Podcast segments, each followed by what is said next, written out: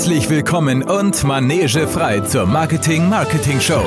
Der etwas andere Podcast zu Kommunikation, Media und Marketing. Durch das Programm führen Sie Markus Bartelt und Benjamin Lehmann.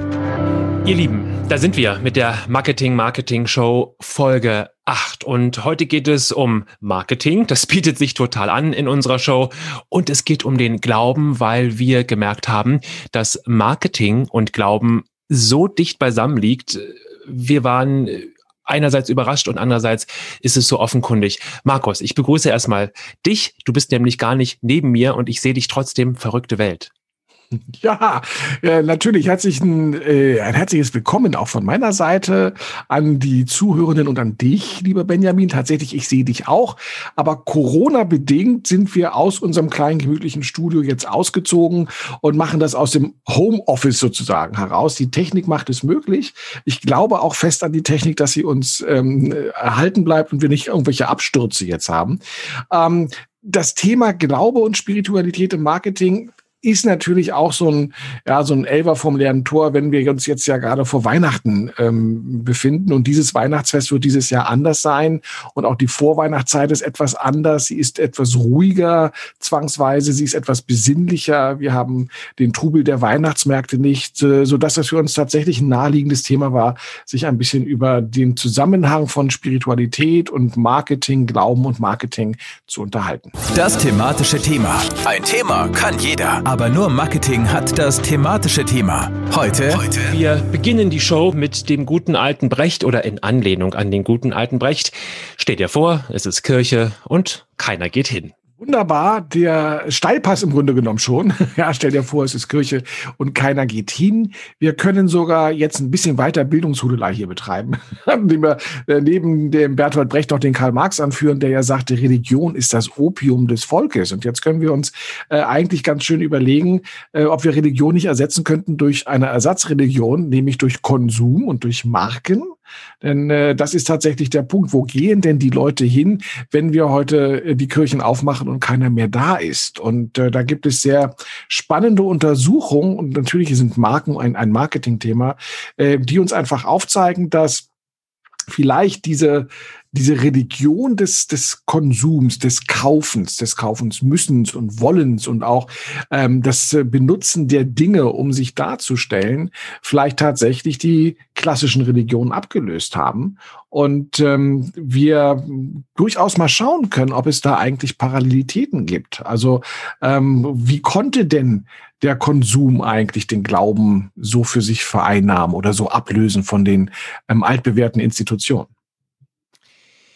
Ja, und du hast dazu, und ähm, das ist eine der Überraschungen, von denen ich gesprochen habe. Das ist ja so toll, wenn man sich mit so solchen Themen auseinandersetzt und reflektiert. Du bist auf eine wirklich spannende Studie gestoßen, die nämlich einen Zusammenhang herstellt zwischen dem Glauben und den, der, den Gläubigen, der Dichte von Gläubigen und von der Präsenz von Marken und Markenshops, also quasi ähm, den kleinen Kirchen der Marken. Ähm, sag doch mal, diese Studie, ähm, was sagt die und warum ist das ein toller Einstieg, um in dieses Thema zu gleiten und warum macht das so ein gutes Bild auf? Spannend ist die Studie tatsächlich, weil man festgestellt hat, dass in den Regionen in den Vereinigten Staaten, wo es wenige gläubige Menschen gibt, ja, das kann man natürlich feststellen, dass in diesen Regionen deutlich mehr Markenshops eröffnet haben. Das heißt, äh, die Marken als Anbieter einer Ersatzreligion gehen dorthin, wo eben ähm, die Religionen nicht da sind oder die Religion sonst nicht gelebt wird oder die Kirche nicht gelebt wird. Das was aber nicht belegt worden ist. Es führte nur zu der Annahme, dass man sagt, na ja, vielleicht sind äh, gläubige Menschen, religiöse Menschen weniger konsumfreudig und weniger materialistisch. Ja, und deswegen macht das gar keinen Sinn, in diese Gebiete reinzugehen. Dafür gibt es keinen wissenschaftlichen Beweis. Aber zumindestens erst einmal festzustellen, okay, da wo Menschen wenig Glauben fühlen, Marken und Markenshops sich sehr wohl. Wenn man den Vergleich mal zieht und guckt, was haben denn Marken und Religionen ähm, gemeinsam, ja, dann kommen wir da relativ schnell drauf, dass äh, eine Marke mir wie eine Religion ein Gemeinschaftsgefühl gibt. Also eine Marke, die ich nutze, mit der ich ähm, mich verbunden fühle, ist auch immer ein Bezugspunkt zu anderen Menschen, die diese Marke auch mögen. Das ist ein ganz wichtiger Punkt, dieser soziale Aspekt. Das kennen wir vielleicht noch von früher. Ähm, vom Schulhof. Ja, also wenn wir zur richtigen in unserem Alter hat man ja damals noch Clique gesagt. Wenn man zur richtigen Clique dazugehören wollte, dann musste man auch die richtigen Markenprodukte tragen. Der falsche Sneaker oder äh, das falsche Logo auf dem Leibchen führte dazu, dass man da eben nicht drin war. Und wenn man eben sich auch grundsätzlich Marken vielleicht versagt hat, dann war man draußen. Ja, also da sieht man schon, wie stark Marken ein Zusammenhalts Gefühl tatsächlich forcieren können. Und wir sehen das auch heute. Ja, es gibt ja auch viele Leute, die sich irgendwie in ihrer BMW-Gruppe wohlfühlen oder ähm, es gibt ja auch, oh mein Gott, das gibt's ja heute auch noch. Wir hatten ja schon damals so Markenstreitigkeiten gehabt. Das kennst du garantiert auch, Ben. Ähm, man war entweder für McDonalds oder man war für Burger King. Ja, es gab nichts dazwischen. Man war entweder für Coca-Cola oder für Pepsi-Cola. Ähm, man war ähm, bis heute, entweder ist man Apple-User oder man ist es eben nicht. Und beide ähm, Fraktionen stehen sich da auch unerbittlich gegenüber und ähm, verhöhnen den anderen und sagen, ja hier, du kannst den Akku nicht austauschen, dafür hast du das nicht. Ähm, ich habe das gerade jetzt gesehen, ähm, ihr habt das vielleicht auch mitbekommen, gerade auf Instagram. Spotify macht ja jedes Jahr so eine schöne ähm, Auslist, Auflistung, was man so alles gehört hat und wie viel Stunden man gehört hat. Das ist dann von ganz vielen Menschen auf Instagram geteilt worden. Und so die Apple-User haben sich dann lustig gemacht und gesagt, oh ja, ihr nervt damit. Und ähm, wir hören ja das alles über Apple und gar nicht über Spotify. Und äh, deswegen haben wir da auch nichts zum Teilen. Also man sieht das immer wieder, ja. Eine, eine Marke wie eine Religion schafft ein Zusammengehörigkeitsgefühl. Ja, ich konnte meinen Spotify-Erinnerungsgedöns nicht teilen, weil da waren einfach so peinliche Sachen dabei. Ich äh, habe manchmal so äh, Musiktourette. Dann ist da so ein Howard Carpendale dazwischen, den ich natürlich nur für andere, wenn eine Freundin fragt, anmache, wenn die im Auto sitzt. Aber deshalb konnte ich das nicht teilen, guten Mutes. Das war ja, nicht cool du, genug. Also, wir sind ja hier unter uns, du kannst ruhig dazu stehen. Denn das ist genau, das ist der zweite Punkt. Also neben diesem Gemeinschaftsgefühl und diesem Zusammen- oder Zugehörigkeitsgefühl äh, sind Marken wie Religionen auch identitätsstiftend. Und ähm, das heißt, ich ziehe mir ja eine Marke an, wie ich mir eine Jacke anziehe. Und ähm, sie sagt ja immer etwas über mich auch aus, welche Marke ich wähle. Und ähm, diese Identitätsstiftung, das haben tatsächlich früher die Kirchen übernommen, dass man da ganz klar drin war und die wichtigen Fragen, die mich beschäftigt haben, die mich als Persönlichkeit auch ausgemacht haben, das hat früher die Kirche beantwortet. Heute beantwortet es die Markenwahl. Also auch da sehen wir tatsächlich diese sehr enge Verknüpfung strukturell kulturell. Und das führt letztendlich eigentlich auch dazu, dass eine Marke dazu führt, dass mein Selbstwertgefühl gesteigert wird. Und äh, wenn man mit vielen Menschen spricht, die eben auch in der Gemeinde aktiv sind, auch das natürlich das Miteinander und äh, was man alles gemeinsam anschiebt und organisiert. Also ich sehe das in meiner Gemeinde, was jetzt alles für die Adventszeit und für Weihnachten in Bewegung gesetzt wird, um eben was zu machen und sich sehen zu können und das auch feiern zu können, dieses sehr wichtige Fest, ähm, dann ist auch das hier tatsächlich etwas, was dem Selbstgefühl einen Wert gibt. Ja, und damit haben wir eigentlich drei ganz wichtige Punkte, die Marke Marke und Religion zusammenführen. Marken geben Menschen das Gefühl, übrigens, wie gesagt, genauso wie die Religion, ähm, geliebt zu werden ähm, also ich bin da, die Marke nimmt mich ja wahr. Also wenn wir heute auch so gucken, mal so die Influencer auf Instagram, ja, die sind ja deswegen auch so wahnsinnig begeistert, weil die Marken ihnen ja immer so kleine Päckchen zuschicken, wo dann so ein paar Muster drin sind oder sonstige Giveaways und man sich bedankt, ach, du bist so ein toller Influencer, du bist so wichtig. Das ist genau diese Beziehung, die man da herstellen möchte. Deine Marke liebt dich. Ja, dein Gott liebt dich auch, aber deine Marke liebt dich vielleicht sogar noch ein bisschen mehr. Und ähm, dementsprechend können wir mit Marken eben auch zeigen, wer wir sind, ja, was wir, äh, für wen wir interessant sind, dass wir bedeutsam sind. Ja, Religion oder Gott sagt uns, du bist bedeutsam, du bist für mich bedeutsam. Das tut die Marke eigentlich dann auch so. Und ähm, damit kann man tatsächlich die Marken auf den Level einer Ersatzreligion hebeln, ja, ohne größere Probleme. Ja, und mit ähm, der guten Eigenschaft der Marken heute, anders als früher, ähm, wo die Marke ja nur gesendet hat, dass die Marke heute ja auch ähm, ganz viel empfängt und darauf auch eingehen kann. Also das Thema Customer Centricity ähm, auf einmal spielt auch eine Rolle, kann unter Umständen mitgestalten. Ähm, das ist genau das Thema, das die Marken jetzt für sich so wunderbar nutzen. Wir haben beide überlegt, welche Marken können wir denn ähm, fast als Kirche erheben. Da ist uns sofort Apple eingefallen, es ist uns aber auch Tesla eingefallen. Ohne Frage gibt es äh, deutlich mehr Leute, die an diesen, an diese Marke glauben, an diese Figur Elon Musk glauben, an seine Innovationskraft, äh, auf seinen anders sein und auch sein, auf sein anders Verhalten, ähm, dass man fast schon von Gläubigen sprechen kann. Ähm, und das ist, glaube ich, eine ganz interessante Zahl. Bei Apple ist das nicht so deutlich, weil wir das Gefühl haben, jeder hat ein iPhone, ähm, plus die, plus den Glauben dazu. Ähm, bei Tesla ist das ähm, ganz gut zu erkennen, finde ich. Da ist dieser, dieses, dieses Glauben daran, dass das äh, eine eine der Innovationstreiber wird und vielleicht schon ist, riesengroß. Ähm, es gibt hier tatsächlich, wenn man sich mit ähm, der Markenanalyse, der, der Brand Analysis auseinandersetzt, äh, so Punkte, dass ähm, viele Autoren mittlerweile sagen, eine Marke braucht ein Kultobjekt. Und ähm, um den Glauben an die Marke auch zu stärken. Und das sehen wir bei den von dir genannten, aber auch bei vielen anderen Marken. Ob das jetzt eben ähm, das, das Tesla Auto ist, was ein Kultobjekt ist, ob es das ähm, iPhone war, ja, war ein ganz wichtiger Schritt. Und gerade nochmal, wenn wir auf Apple kurz zurückgehen, eben ist, ihr findet ja tatsächlich noch diese ganzen Produkteinführungen von Steve, äh, Steve Jobs im, im Internet, seine Reden, die er gehalten hat. Und ihr findet auch einen, äh, die, bei YouTube die Videos von jemandem, der sofort danach so diese Reden analysiert hat und der immer wieder feststellt, das, was Steve Jobs da macht, ist dem Gottesdienst entlehnt. Ja, so wie er auftritt, so wie er spricht, so wie er präsentiert, den Aufbau der Dramaturgie. Ähm, schon damals noch zu seinen Lebzeiten hat man gesagt, das hat was Messianisches hier. Und man sagt eben, dass Apple Kunden und Käufer keine ähm, normalen Käufer sind, das sind Gläubige. Also Apple hat das tatsächlich geschafft, bis hin, äh, und sie ziehen es ja auch durch, bis hin tatsächlich zum ähm, zu ihren Geschäften, die sie haben. Also wenn man sich anguckt, der, der Apple Store, das ist vom Aufbau her, vom Innendesign her fast schon eine gläserne Kathedrale. Und ähm, das ist auch wiederum ganz, ganz spannend, weil wir haben ja in unserem Wortschatz oder in unserem Wortgebrauch den Begriff Konsumtempel. Ja, also wir sagen jetzt nicht Konsumkirche, aber Konsumtempel.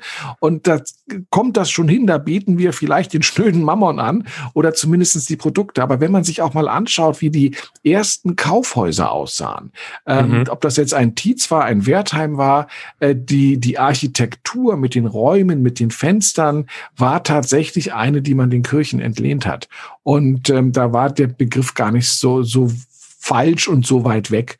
Und ähm, Apple und Tesla, also Tesla sogar im Moment sogar noch mehr äh, mit seinem Kultobjekt. Ähm, Tesla zeigt uns eigentlich, dass du heute als erfolgreiche Marke gar nicht Käufer brauchst, du brauchst erstmal Fans. Ja, es gibt viel mehr Menschen, die Tesla super toll finden, die Elon Musk auch messianisch verehren und sagen, das ist der cleverste Mensch dem verzeiht man ja auch alles. Ja, wir haben ja heute das Armageddon gerade gehabt, dass die Rakete bei der Landung explodiert ist.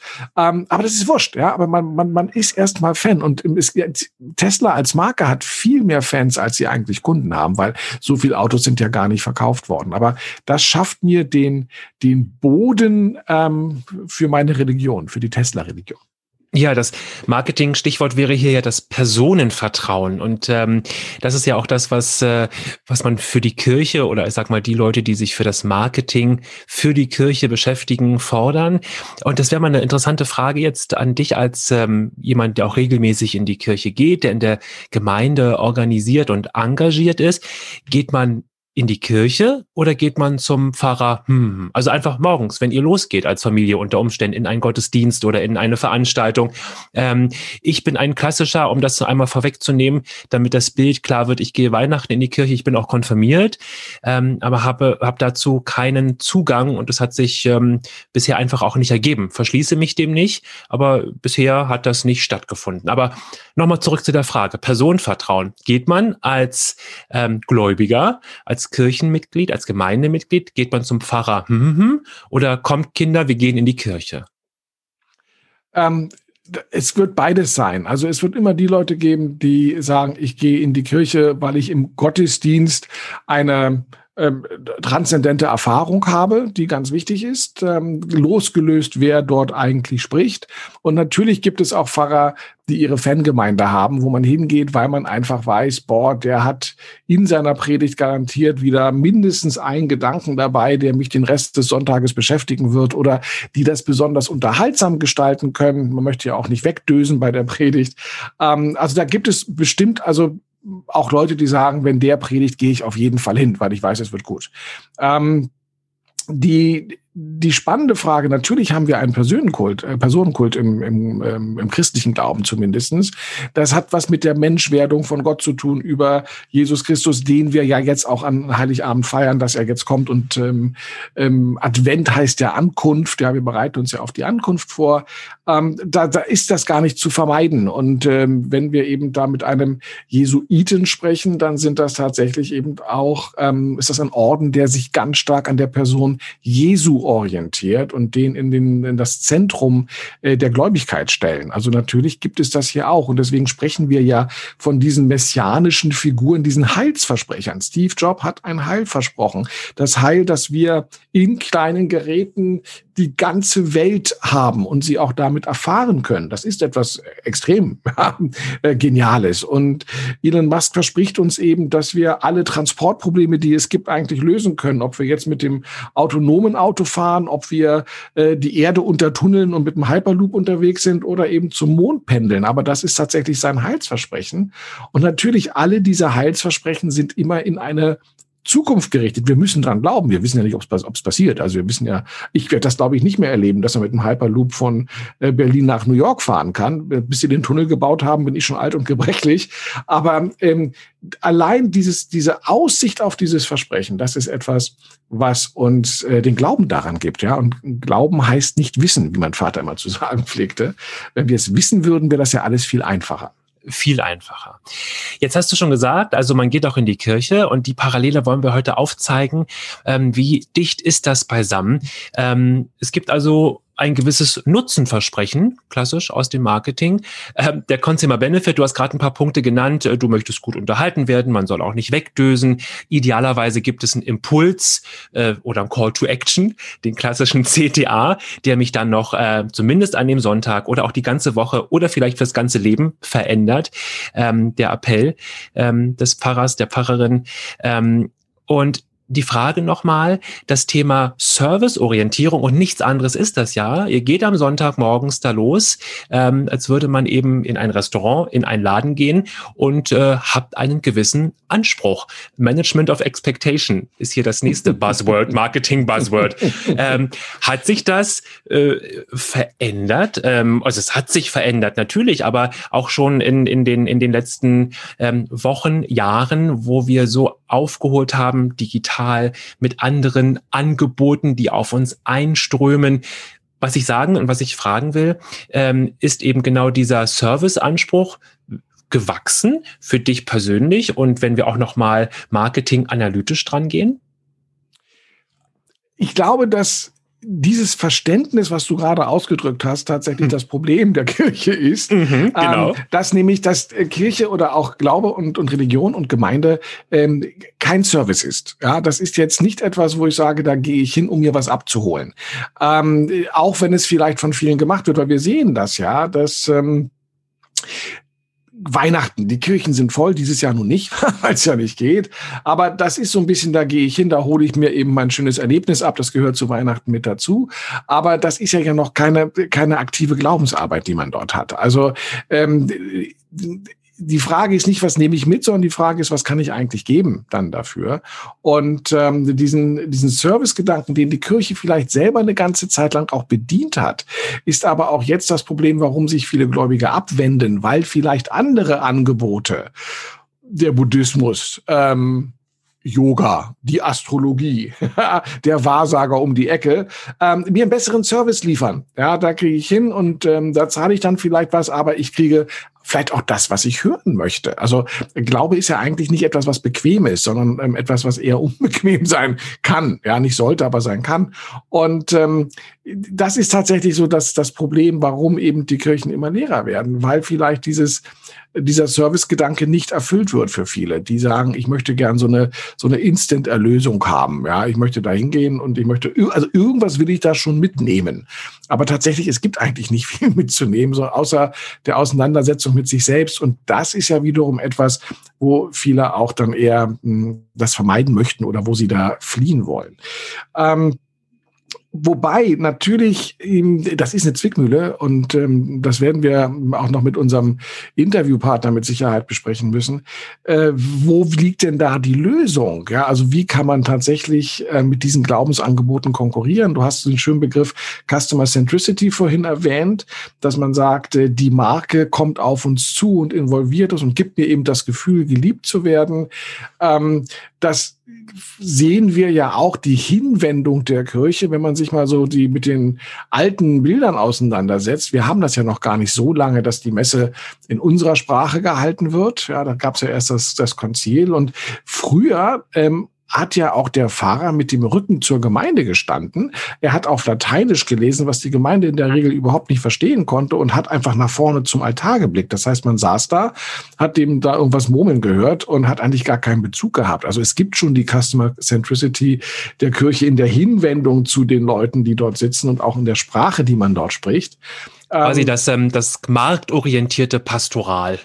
Im ähm. Grunde genommen genau das, ja, ja klar. Ja. Also ja, das ist, ähm, das hat was damit zu tun. Und man hatte, das ist wirklich die Frage nach den Alternativen. Welche Alternativen hatte ich vor 160 Jahren gehabt im 19. Jahrhundert, wenn ich in einer Land ländlichen Region aufgewachsen bin?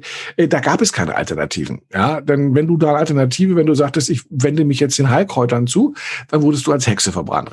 Relativ simpel. Also ähm, da, es kam auch dir gar nicht eben auf den, du kamst gar nicht auf den Gedanken. Also wir, wir müssen ja auch noch mal kurz sehen dabei, dass so ein, ein Begriff wie Identität, ein Begriff wie Individualität, den wir ja heute sehr hochtragen im Marketing und in ganz anderen Gesellschaftsbereichen, der ist ja frisch, der ist ja verhältnismäßig neu. Ja, vor im, im 19. Jahrhundert gab es da gar keine Diskussion. Wenn dein Vater im 19. Jahrhundert ähm, Schneider war, dann war ganz klar, dass du auch Schneider wirst. Und da ging es nicht darum, wie du dich da selbst verwirklichen kannst. Deine Selbstverwirklichung und damit auch deine Individualität war vorgegeben. Und diese strengen Regeln, die wir auf gar keinen Fall wieder haben wollen. Ja, wir sind ja froh, dass wir heute andere Möglichkeiten haben. Aber die führten vielleicht auch dazu, dass eben Glaube und Religion eher ein Korsett waren. Ja, das, was ja und, und, und eine Struktur gaben, die es heute natürlich nicht mehr hat. Ja, wir sind freier geworden, uns auszusuchen, wie wir damit umgehen wollen und was wir glauben wollen.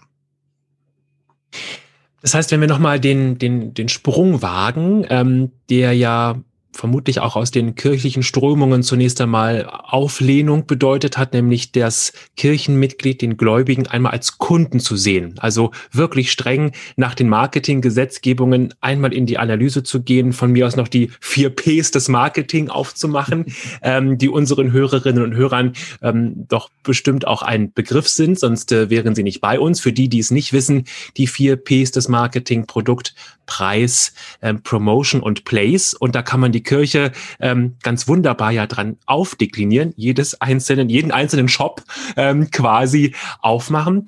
Ähm, und es gibt ähm, Bewegungen, und das finde ich, äh, fand ich auch spannend zu sagen, eigentlich müssen wir uns von den vier Ps da sind wir schon drüber weg. Da sind wir ja auch im klassischen Marketing schon fast drüber weg, muss man sagen, sondern wir müssen in die drei Rs gehen, in das Recruitment, Retention und Recovery, also in die Neukundengewinnung, neue Mitglieder, Gläubigengewinnung, in die Kundenbindung und in die, und das ist eins der großen Themen, die die Kirche sich marketingmäßig auf die Liste geschrieben hat, auf die Kundenrückgewinnung, auf die Rückgewinnung der Gläubigen. Und daraus ergeben sich dann eben ganz klassische Marketinggesetze, immer mit dieser Besonderheit, die du gerade ausgeführt hast. Äh, so, man kriegt aber keine Tüte äh, an der Tür und ein Bon noch dazu mit äh, mäßigter Umsatzsteuer und äh, wünsche Ihnen eine schöne Woche. Das ist es eben nicht. Und das ist genau ähm, die Herausforderung. Sicherlich ein, ein spannendes Marketingthema. Ja, natürlich, es stellt sich ja, wenn wir jetzt mal vom, vom Produkt wie einem iPhone weggehen, ähm, stellt sich ja die Frage, dass es eher eine Dienstleistung ist, ein Service. Ja? Und ähm, auch da ist halt nur die Frage, ist das ein Serviceangebot, das ich konsumieren kann, wie die Massage oder wie den Physiotherapeuten und auch mit dieser Erwartungshaltung dahin gehen kann oder, oder welche Erwartungshaltung wird denn geweckt und wie kann die eigentlich befriedigt werden? Und ähm, das Problem ist halt, dass äh, hier das Produkt, die Dienstleistung, ähm, sich einfach mal hinstellt und sagt, weißt du was, nicht ich bin das Problem, das Problem ist deine Erwartungshaltung. Ja, und ähm, das wäre so, wenn wir heute, und auch das gibt es ja, ja, dass es Firmen gibt, äh, die ganz einfach sagen, pass mal auf, mein Freund, was du von mir denkst, interessiert mich eigentlich gar nicht. Wenn du mein Produkt haben möchtest, musst du dich meinem Produkt anpassen. Ja, und äh, musst das akzeptieren oder musst akzeptieren, dass ähm, und da sind wir wieder bei Apple. Ja, musst eben akzeptieren, wenn du Apple hast, dann musst du eben auch für die Kopfhörer ein Vielfaches dafür bezahlen, als wenn du halt ähm, andere Kopfhörer hast. Ja, also das ist schon so eine Haltung. Ähm, und vielleicht ist ja das auch der Erfolg ein Stück weit, dass man dieses abgewiesen hat, weil alles, was uns abweist, was es uns schwer macht, ist ja eigentlich etwas, wo wir sagen, dann wollen wir es eigentlich erst recht haben. Und ähm, das, das ich weiß ja aus unserer Arbeit auch selber, dass das die Kirche natürlich umtreibt. Also die eine Frage, wie du ganz richtig sagtest, ist, wie gewinnt man Gläubige zurück. Ja, also es gab, ja mal mehr Menschen, warum kommen die nicht mehr? Ähm, dann ist auch die Frage eben, wie kriegen wir, machen wir Menschen neugierig? Ja, es ist in ganz vielen Gemeinden immer das Thema, äh, was können wir eigentlich Jugendlichen anbieten? Ja, also Kinder sind ja oftmals durch die Eltern mit dabei und machen noch vielleicht die Erstkommunion mit und gehen äh, zu den Pfadfindern oder ähnliches. Die älteren Menschen kommen dann auch irgendwann zurück, aber es gibt so eine Lebensphase, äh, ab dem Teenageralter, vielleicht auch durch die 20er hindurch, wo einfach viele Menschen den Bezug dazu komplett verlieren. Und welche Angebote kann man da machen? Und die Diskussion zeigt einfach auch auf, es gibt immer die Traditionalisten, die sagen, Kirche muss schön sein und wir brauchen Blumenschmuck und Kerzen, um eben damit eine Kindheitserwartungshaltung vielleicht zu erfüllen, gerade für die etwas ältere Zielgruppe. Und es gibt dann die andere Strömung, die sagt, nee, äh, wir müssen eigentlich die jungen Leute halten, gewinnen und halten. Und dazu muss Kirche Antworten geben. Ja, Kirche muss Fragen beantworten, wenn es heute um Fairness geht, wenn es heute um Nachhaltigkeit geht. Ja, wie, wie stellt sich eine Kirche zum Thema Klimawandel? Wie stellt sich eine Kirche eigentlich zum Thema ähm, Gleichberechtigung? Das sind die Diskussionen. Ja, wie stellen wir uns dazu ähm, zum Thema Zölibat? Ja, also auch das. Und ähm, es gibt eine große Diskussion, die, glaube ich, außerhalb von Menschen, die sich dafür interessieren, gar nicht wahrgenommen wird, der, äh, der synodale Weg, wo man einfach sagt, ja, wir wollen aber mehr zu sagen haben. Und ähm, es wird auch diskutiert, dass man sagt, die Volkskirche, und das sagen selbst Dominikaner ähm, Patres, ja, sagen, die Volkskirche ist eigentlich tot. Und ähm, wir müssen sie jetzt mal in Würde sterben lassen. Und nach, weil wir haben ja eigentlich als ähm, durch Hospizbegleitung und so wissen wir ja, dass Sterben funktioniert. Wir müssen die jetzt mal sterben lassen und äh, müssen da gar keine Angst vor haben, weil es wird eine neue Kirche entstehen. Wir wissen halt nicht, wie diese neue Kirche aussehen wird, aber sie wird definitiv anders sein. Ja, und äh, natürlich sträuben sich bei vielen da die Nackenhaare, wenn es heißt, wir müssen die Volkskirche sterben lassen. Aber die Zukunftsfähigkeit dieses Modells ist tatsächlich etwas, was sehr stark in, in Frage steht. Ja, und ähm, wir sehen das rückgängige Zahlen, ähm, jetzt gar nicht so die Kirchensteuern, aber die Kirchen werden leerer. Wir sehen das jetzt bei mir ganz ähm, aktuell, wir bauen gerade den pastoralen Raum auf. Das heißt, drei Gemeinden werden zu einem pastoralen Raum zusammengelegt, müssen sich zusammenfinden. Sehr spannender Prozess, der bei uns auch hervorragend gut funktioniert. Aber ähm, das sind genau diese Herausforderungen. Wie können wir mit so einem Apparat umgehen, wenn die Kunden nicht mehr da sind? Du hast gerade den Dominikaner ähm, zitiert, Nicodemus Schnabel, ähm, glaube ich, der Name, den wir, Richtig. der uns untergekommen ist, ein, ein junger Mann, der so eine ja auch durchaus mutige ähm, Aussage trifft eigentlich, Leute, machen wir uns nichts vor, die Volkskirche ist tot. Ähm, und mit tot meint er, diese Form ist tot. Ähm, und es wird selbstverständlich, und das schickt er ja auch mit in die Botschaft, ähm, was, was Neues entstehen. Und das finde ich nochmal interessant, die Personalien. Ähm, ich habe mal überlegt, wieder den, den Sprung ins Marketing, ins Weltliche. Ich betreue gerade eine Bachelorarbeit, die sich mit dem Thema ähm, Franchise auseinandersetzt. Und ich fand die Idee ganz sympathisch. Ich bin eben nicht Apple und habe ähm, meine eigenen Angestellten. Ich jetzt Steve Jobs ganz oben und darunter äh, mein, mein Personal, das ganz eng geführt, gebrieft wird. Und wenn jemand reinkommt, dann sagst du bitte ausschließlich und immer guten Morgen, auch wenn Nacht ist. Ähm, das sage ich dir und das steht auch in meinem, äh, in meinem Manifest. Und dann werden die Angestellten ganz einfach, weil ich ein tollen Zugriff habe von oben nach unten, ähm, überdurchschnittlich dem auch wohl Folge leisten, dieser Anordnung, dieser Top-Down-Kommunikation. Beim Franchise ist das schon hinreichend schwerer. Ähm, da glaube ich, äh, habe ich die Marke, ähm, die ich vertrete als Franchise-Nehmer, aber ich als Franchise-Geber, als derjenige, der die Marke vertritt, der sagt, so muss das aussehen und ihr müsst immer guten Morgen sagen, wir sagen 24 Stunden lang guten Morgen, ähm, das dann durchzusetzen, das ist schon hinreichend schwerer, weil eben ja, jeder, bleiben wir bei dem Beispiel Franchise, ähm, jeder so sein Häuschen hat und seine eigenen Leute, seine eigenes, sein eigenes Verständnis von Führung, von Auslegung der Marke, von Wahrnehmung.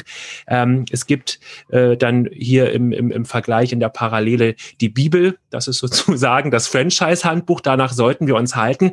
Und dann gibt es da so jemanden wie den Nicodemus Schnabel, der da aber sowas von ausschert und sagt, naja, eigentlich, eigentlich sind wir tot. Und das finde ich, finde ich ganz spannend, eben auch das zusammenzuhalten. Ähm, und das macht es gleichsam anstrengend für die, für die Führungsebene, für den Franchise-Geber, die Kirche, ähm, das sozusagen im Zaum zu halten und die beisammen zu halten und in, in, in, ein, in eine Marketingblase hineinsprechen zu lassen.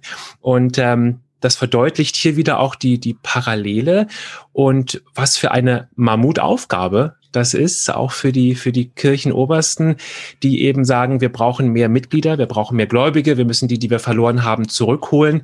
Ähm, und das zusammenzubringen ist, ich bleib dabei, ähm, eine, eine wirklich spannende Marketingaufgabe. Und dazu braucht es eben nicht zwingend den, den Glauben. Ähm, aber ja, das, äh, das wollte ich noch mal, mal anführen, diese Parallele. Also das Personal als große Herausforderung. Ja. Es ist eine Marketingaufgabe natürlich, weil du darfst ja nicht vergessen, man kann jetzt ja die, die Kirche oder auch die katholische Kirche einfach mal als Unternehmen betrachten. Die katholische Kirche ist weltweit der größte Arbeitgeber. Ja, kein anderer hat so viel Angestellte wie äh, die Kirche. Es ist einer der ähm, reichsten, ein riesiger Großgrundbesitzer, den wir dort haben, extrem viele Reichtümer. Äh, sie verdient jedes Jahr sehr viel Geld über Kirchensteuern zum Beispiel, aber auch über Schenkungen, Vererbungen. Also da ist eine ganze ganze Menge und sie muss auch gemanagt werden. Also die, und das ist genau das Problem, dass wir ja auch wieder Bogenschlag zum Marketing, zur Marke haben.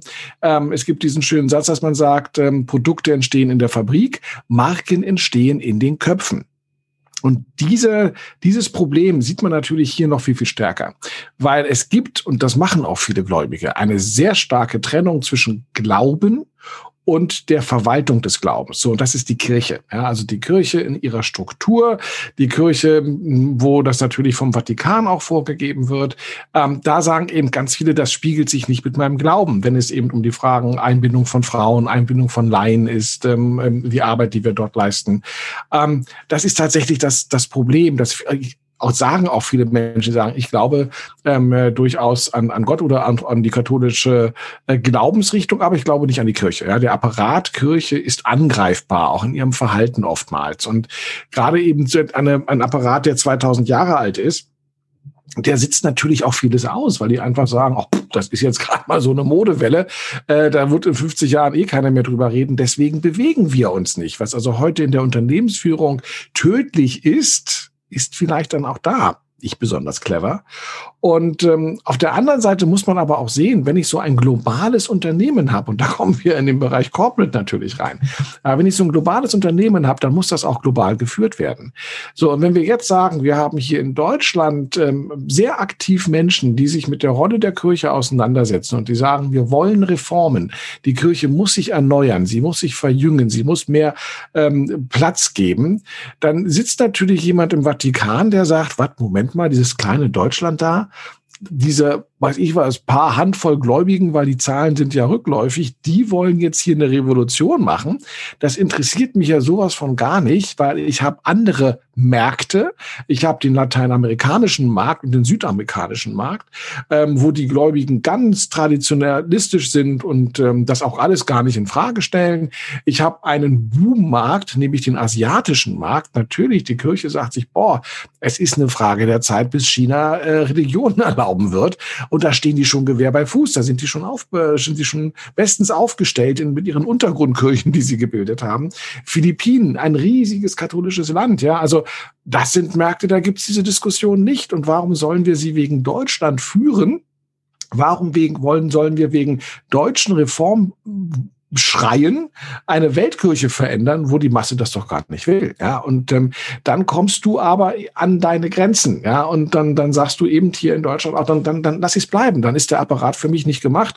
Und dann suche ich mir halt doch meine, mein Glauben so zusammen, wie es mir passt und nehme mir ein bisschen davon, ein bisschen dort von und ähm, finde meinen, meinen individuellen Glauben to go. Glaube to go ist nochmal ein letztes Stichwort, nämlich das Thema Digitalisierung. Ähm, und da hat die Kirche du hast es gerade so schön gesagt, ein, ein, ein fetter Apparat aufgebläht, ähm, wie eben ein riesiges Unternehmen aufgebläht ist, den, den berühmten Wasserkopf, den wir so gerne auch, ähm, an dem wir oft scheitern, auch im Marketing, weil wir irgendwie nach oben nicht durchdringen, ähm, was wir eigentlich brauchen und wollen und wo es hingehen soll. Digitalisierung. Und wenn man mal schaut, dann hat man auch hier das Gefühl in der Recherche, da ist eine Menge passiert. Jetzt auch in der Corona-Zeit. Ähm, die Menschen können nicht in die Konten, können nicht in die Kirche, zumindest nicht in den, in dem Ausmaß, wobei man da auch wieder gucken muss, wo hatte denn oder wo haben die Kirchen das Problem, dass sie Leute wegschicken müssen. Der Türsteher sagen muss, tut mir leid, du kommst hier nicht rein. Aber das hattest du vorhin gesagt, ähm, es gibt eine ganze Menge Influencer auch, ähm, Theologen und, und äh, Geistliche, die auf Instagram auch total aktiv sind. Also da ist wieder auch das Personal gefragt, das durchaus sich innovativ zeigt auf Instagram, eine, eine unterhaltsame Form findet und einen guten, kundenorientierten Zugang eben zu der Zielgruppe, die man dann auch auf Instagram trifft. Ähm, ist das dein Eindruck auch für dich jetzt auch wieder in einer Gemeinde organisiert? Findet das Thema Digitalisierung statt in der Kirche oder ist man eher, na ja, das äh, machen wir schon noch mit? Es ist natürlich so, wie es in diesem Jahr ganz viel auch in anderen Stellen war. Ich sage mal nur Stichwort Schule, Stichwort Universitäten. Corona hat äh, den Finger in Wunden gelegt, die einfach ähm, in, ja da waren und wo sich keiner drum gekümmert hat. Nämlich eben, wie digital gut sind wir aufgestellt und vorbereitet. Und die Schulen mussten nachrüsten, die Unis mussten nachrüsten. Und auch ähm, schon in der ersten, im ersten Lockdown haben die ähm, Kirchen durch die Bank weg schnell umgestellt, haben gesagt, okay, können wir Messen übertragen online? Äh, wie können wir da auch Angebote machen? Man hat in den Diskussionen halt immer das Problem, dass ähm, es immer Vertreter gibt, die sagen, na ja, aber unsere alten Leute, ja, die nutzen ja kein WhatsApp, die nutzen kein Instagram, die kriegen wir nicht. Und äh, durch diesen ersten Lockdown, auch durch den zweiten, haben wir aber gesehen, dass ähm, sehr viele ältere Menschen sich mit diesen Techniken auseinandergesetzt haben, weil sie wollten ja Kontakt zu ihren Familien halten. Und ähm, wir auch in den Analysen, also es gab dann ähm, in der einen Gemeinde meines pastoralen Raumes der Pfarrer, der war sehr, sehr rührig und hat dann ähm, regelmäßig ähm, kleine Videos äh, gepostet bei YouTube und auch die Pfarrer müssen erstmal daran geführt werden. Das ist auch keine Selbstverständlichkeit, dass die mit der Technik umgehen können. Und die sind auch gut geklickt worden und natürlich hat man das analysiert und hat festgestellt, die, die sich das angeguckt haben, waren Frauen ähm, oftmals über 60. Das heißt, äh, diese ältere Generation fängt eben auch an, jetzt digital diese Angebote zu suchen. Ähm, und auch das ist dann wieder eine Frage der Zielgruppenorientierung. Also wen hole ich bei Instagram ab? Ja, wen hole ich bei Facebook ab? Und äh, welche Präsenz müssen wir eigentlich zeigen? Wenn man aber mal bei Instagram ist, man sieht, die Gemeinden haben aufgerüstet, man sieht, dass äh, das Erzbistum natürlich auch aufgerüstet hat, man sieht aber, dass man sich diesen besonderen Medium angepasst hat. Also es gibt ähm, natürlich viele ähm, viele Gruppen, die erklären. Es gibt ganz tolle Dinge, die erklären in 30 Sekunden kirchliche Begriffe. Ja, es gibt ähm, sehr viele Pfarrer, die ähm, super tolle, spannende Instagram-Stories erzählen können. und Kanäle machen, die aber auch sehr rührig sind, die auch mit YouTube umgehen können. Aber das sind dann wieder so Einzelfälle. Ja, man sagt, natürlich könnt ihr das machen und, und sie freuen sich, wenn ihnen viele Leute folgen. Aber wie bei jedem Unternehmen, ja, wenn es um eine Social Media Strategie geht, ist immer die Frage, was kann ich eigentlich erzählen? Wie kann ich diese Kanäle nutzen? Und ähm, wie dauerhaft kann ich das nutzen? Weil wir wissen alle, mal ein Post oder mal eine Story reicht nicht aus. Ich muss dann da schon so eine gewisse Regelmäßigkeit mit reinbringen. Ähm, aber dieses Öffnen der digitalen Technik ähm, ist etwas, was stattfindet. Oder zu der digitalen Technik ist etwas, was stattfindet und was auch immer mehr Zuspruch findet dann letztendlich. Das wird aber nicht der Gottesdienst online sein, sondern tatsächlich kleinere Angebote, individuellere Angebote. Und Kirche ist ja eben, ähm, und das ist dann auch die große Frage, also ist, sind sie ein Problemlöser, ja, wie wir es heute im Marketing eigentlich kennen, dass man sagt, auch eine Marke soll eigentlich ein Problem lösen, ähm, oder sind wir eigentlich drüber hinweg und sagen, nee, eigentlich müssen Produkte keine Probleme mehr lösen, sondern Produkte müssen ein Stück weit Entertainment äh, bringen, sie müssen Spaß machen. Ähm, ja, wir haben, reden ja von dem hedonistischen Kaufverhalten, wo es äh, um starke Bilder geht, wo es um große Gefühle geht. Und das ist für mich ja wieder der Punkt der Hoffnung, wo ich sage, eigentlich ist genau das, was die Kirche auch liefern kann. Denn sie kann große Emotionen liefern. Im Marketing geht nichts ohne Emotionen im Moment. Die Kirche hat starke Bilder, ja, unglaublich gute Bilder, die man dort projizieren kann, poetische Bilder, die man machen kann. Sie hat eigentlich auch hochmotivierte Leute, die sich engagieren wollen. Also sie haben genug Fans, die sich einsetzen wollen. Die Frage ist nun, was macht eigentlich die Chefetage? Ja, äh, wann wird das hm. abgenickt, dass man sagt, go, ja, macht mal? Oder wie viel, äh, und das wie gesagt, wir kennen es aus unserer Tätigkeit, wenn wir beratend unterwegs sind. Ja, wie oft sagt der Chef, ich kenne das nicht, dieses Social Media und bringt das denn was? Oder ach ja, unsere Kunden sind ja ganz woanders, die machen das gar nicht, kostet ja alles nur Geld. Und also all diese Einwände, die ich auf Unternehmensseite von den alten Chefs höre, die kann man natürlich auch in so einer Institution dann hören. Ja, das ist genau das gleiche in Grün. Also es ist ein Unternehmen. Wir kommen also zum Schluss. Es ist ein Unternehmen und wir stellen fest, es kann eben kein Marketingkonzept für den Gesamtbereich Kirche geben. Ja, dafür ist eben auf Gemeinde, Bistums und, und Weltebene, du hast das aufgemacht, gibt es so viele unterschiedliche Marken. Wenn überhaupt könnte man von einer Dachmarke sprechen, die dann nach unten entsprechend wirkt. Und es muss viel mehr, auch das glaube ich, haben wir heute in diesem, in unserem Thema ganz gut rausgearbeitet. Es geht um die Beziehungsqualitäten und das eben wirklich auch auf ganz kleinem Raum unter Umständen, auf einem ganz abgezirkelten, in einem ganz abgezirkelten Bereich. Spannend. Kirche und Marketing und wir haben dazu ja auch noch einen Interviewgast, den wir an einem späteren Tag aus, aus Zeitgründen dann noch aufnehmen werden. Und da freuen wir uns drauf. Der wird uns sicherlich nochmal vielleicht wieder ein Norden in eine andere Richtung schieben oder nochmal ganz andere Impulse setzen. Da freuen wir uns sehr drauf. Marketing Deutsch zu bleiben, er wird uns vielleicht den ein oder anderen Insight geben. Yeah. Einblick, den Einblick ja, in die internen Geheimnisse. Und Insight gibt, Insights gibt es jetzt hoffentlich auch. Wir stellen nämlich nämlich eine Frage. Die dumme Antwort auf die kluge Frage. Es gibt keine dummen Fragen, nur dumme Antworten. Ihre Fragen zum Marketing beantwortet von unseren Dummies Markus und Benjamin. Die dumme Antwort auf die kluge Frage. So, die gute Frage, beziehungsweise die ähm, dumme Antwort auf die gute Frage, wie es ja heißt, oder die, die, die äh, dumme Antwort auf die kluge Frage, um ganz genau zu sein. Wir kennen unsere eigenen Rubriken gar nicht mehr. Furchtbar. Nein, also die, die kluge Frage, die da gestellt worden ist im Vorfeld mal von jemandem, war, ähm, dass er gehört hat, dass die Messe, also die Ausstellung, die Verbrauchermesse, so wie wir sie kennen, die Grüne Woche, die IFA oder auch die ITB, tatsächlich etwas mit der Kirche und dem Gottesdienst zu tun hat. Und die Frage ist, stimmt das? Und was hat sie eigentlich damit zu tun? Ben, was meinst du? Boah, ja, ähm, das ist wirklich eine gute Frage, kluge Frage. Ähm, was denn nun für eine Frage? Was hat die Messe mit dem Gottesdienst zu tun? Also, ähm, wir haben ja vorhin so schön das Bild auch von Apple aufgemacht, der seine Jünger um sich schart und dieses, äh, der klerikale Aufbau ähm, der Shops die Altare, auf denen die iPhones ruhen, diese großen Tische. Ähm, und wenn ich jetzt äh, an die an die Messe denke, dann dann pilgern wir, wir Gläubigen, wir Marken oder dann ja Themengläubigen, ähm, zum Beispiel die ITB, auf die muss ich ja auch dienstlich, darf ich dienstlich im nächsten Jahr rein digital übrigens. Ähm, dann ist das ein ein Pilgern und dann trifft man da allesamt auch die äh, Gläubigen um sich herum, die ganz ähnlich denken, denn sonst wären sie nicht da. Und auf der Ebene findet auch der Austausch statt. Und dann tritt man an einen Stand.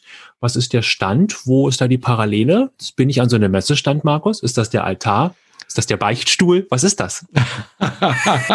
es ist dann auch wieder Glaube to go, ne? Das ist ja. dann so für, für kleines Geld was mitnehmen. Nein, also es ist schon gut konstruiert muss ich dir lassen, aber es trifft die Sache nicht so ganz hundertprozentig. Tatsächlich, und es ist nur eine der möglichen Erklärungen, äh, wo der Begriff, der Name Messe tatsächlich herkommt. Ähm, aber eine ist, dass wir, wenn wir uns mal an die alten Zeiten zurückdenken und mal an so einen kleineren Ort zurückdenken, dann haben wir ja die Kirche und die Kirche ist dann oftmals ähm, am Weiher. Ja, also da war dann oftmals dieser kleine äh, Weiher, wo man das Löschwasser rausgepumpt hat, damit man die Kirche löschen konnte, wenn es brannte als allererstes, war ja das Wichtigste. Aber ähm, um diesen den, den Dorfplatz, wo die Kirche ja zentral war, die war ja der Mittelpunkt äh, vieler Dörfer, kann man auch heute noch sehen. Äh, dieser Dorfplatz war dann auch der Marktplatz. Und äh, dieser Markt hat oftmals sonntags nach, äh, stattgefunden und zwar nach der Messe. Das heißt, man wusste natürlich in gläubigen Gegenden, alle sind am Sonntag in die Kirche gegangen und man hatte sie alle auf einem Fleck. Und wenn dann eben die Kirche vorbei war, die Türen sich geöffnet haben, die Leute rausströmten, dann sind sie eben gleich in den Markt hineingefallen und äh, in die Messe hineingefallen und konnten eben konsumieren und kaufen. Also wir haben das wieder sehr dicht beieinander. Und das führte tatsächlich wohl dazu, dass diese Namensgleichheit kommt, weil aus diesen Märkten wurden dann irgendwann auch die Viehmessen, also das heißt tatsächlich dann der Verkauf von Kühen oder ähnlichem, fand im Anschluss an den Gottesdienst statt. Und ich finde das deswegen ganz, ähm, ganz interessant oder ganz spannend, weil wir haben ja bei uns den Heiligen Sonntag. Ja, das heißt, wenn wir sonntags aus der Kirche kommen, hat alles zu, außer es gibt einen verkaufsoffenen Sonntag. Aber da gibt es ja auch mal große Diskussionen, wie viel sind erlaubt.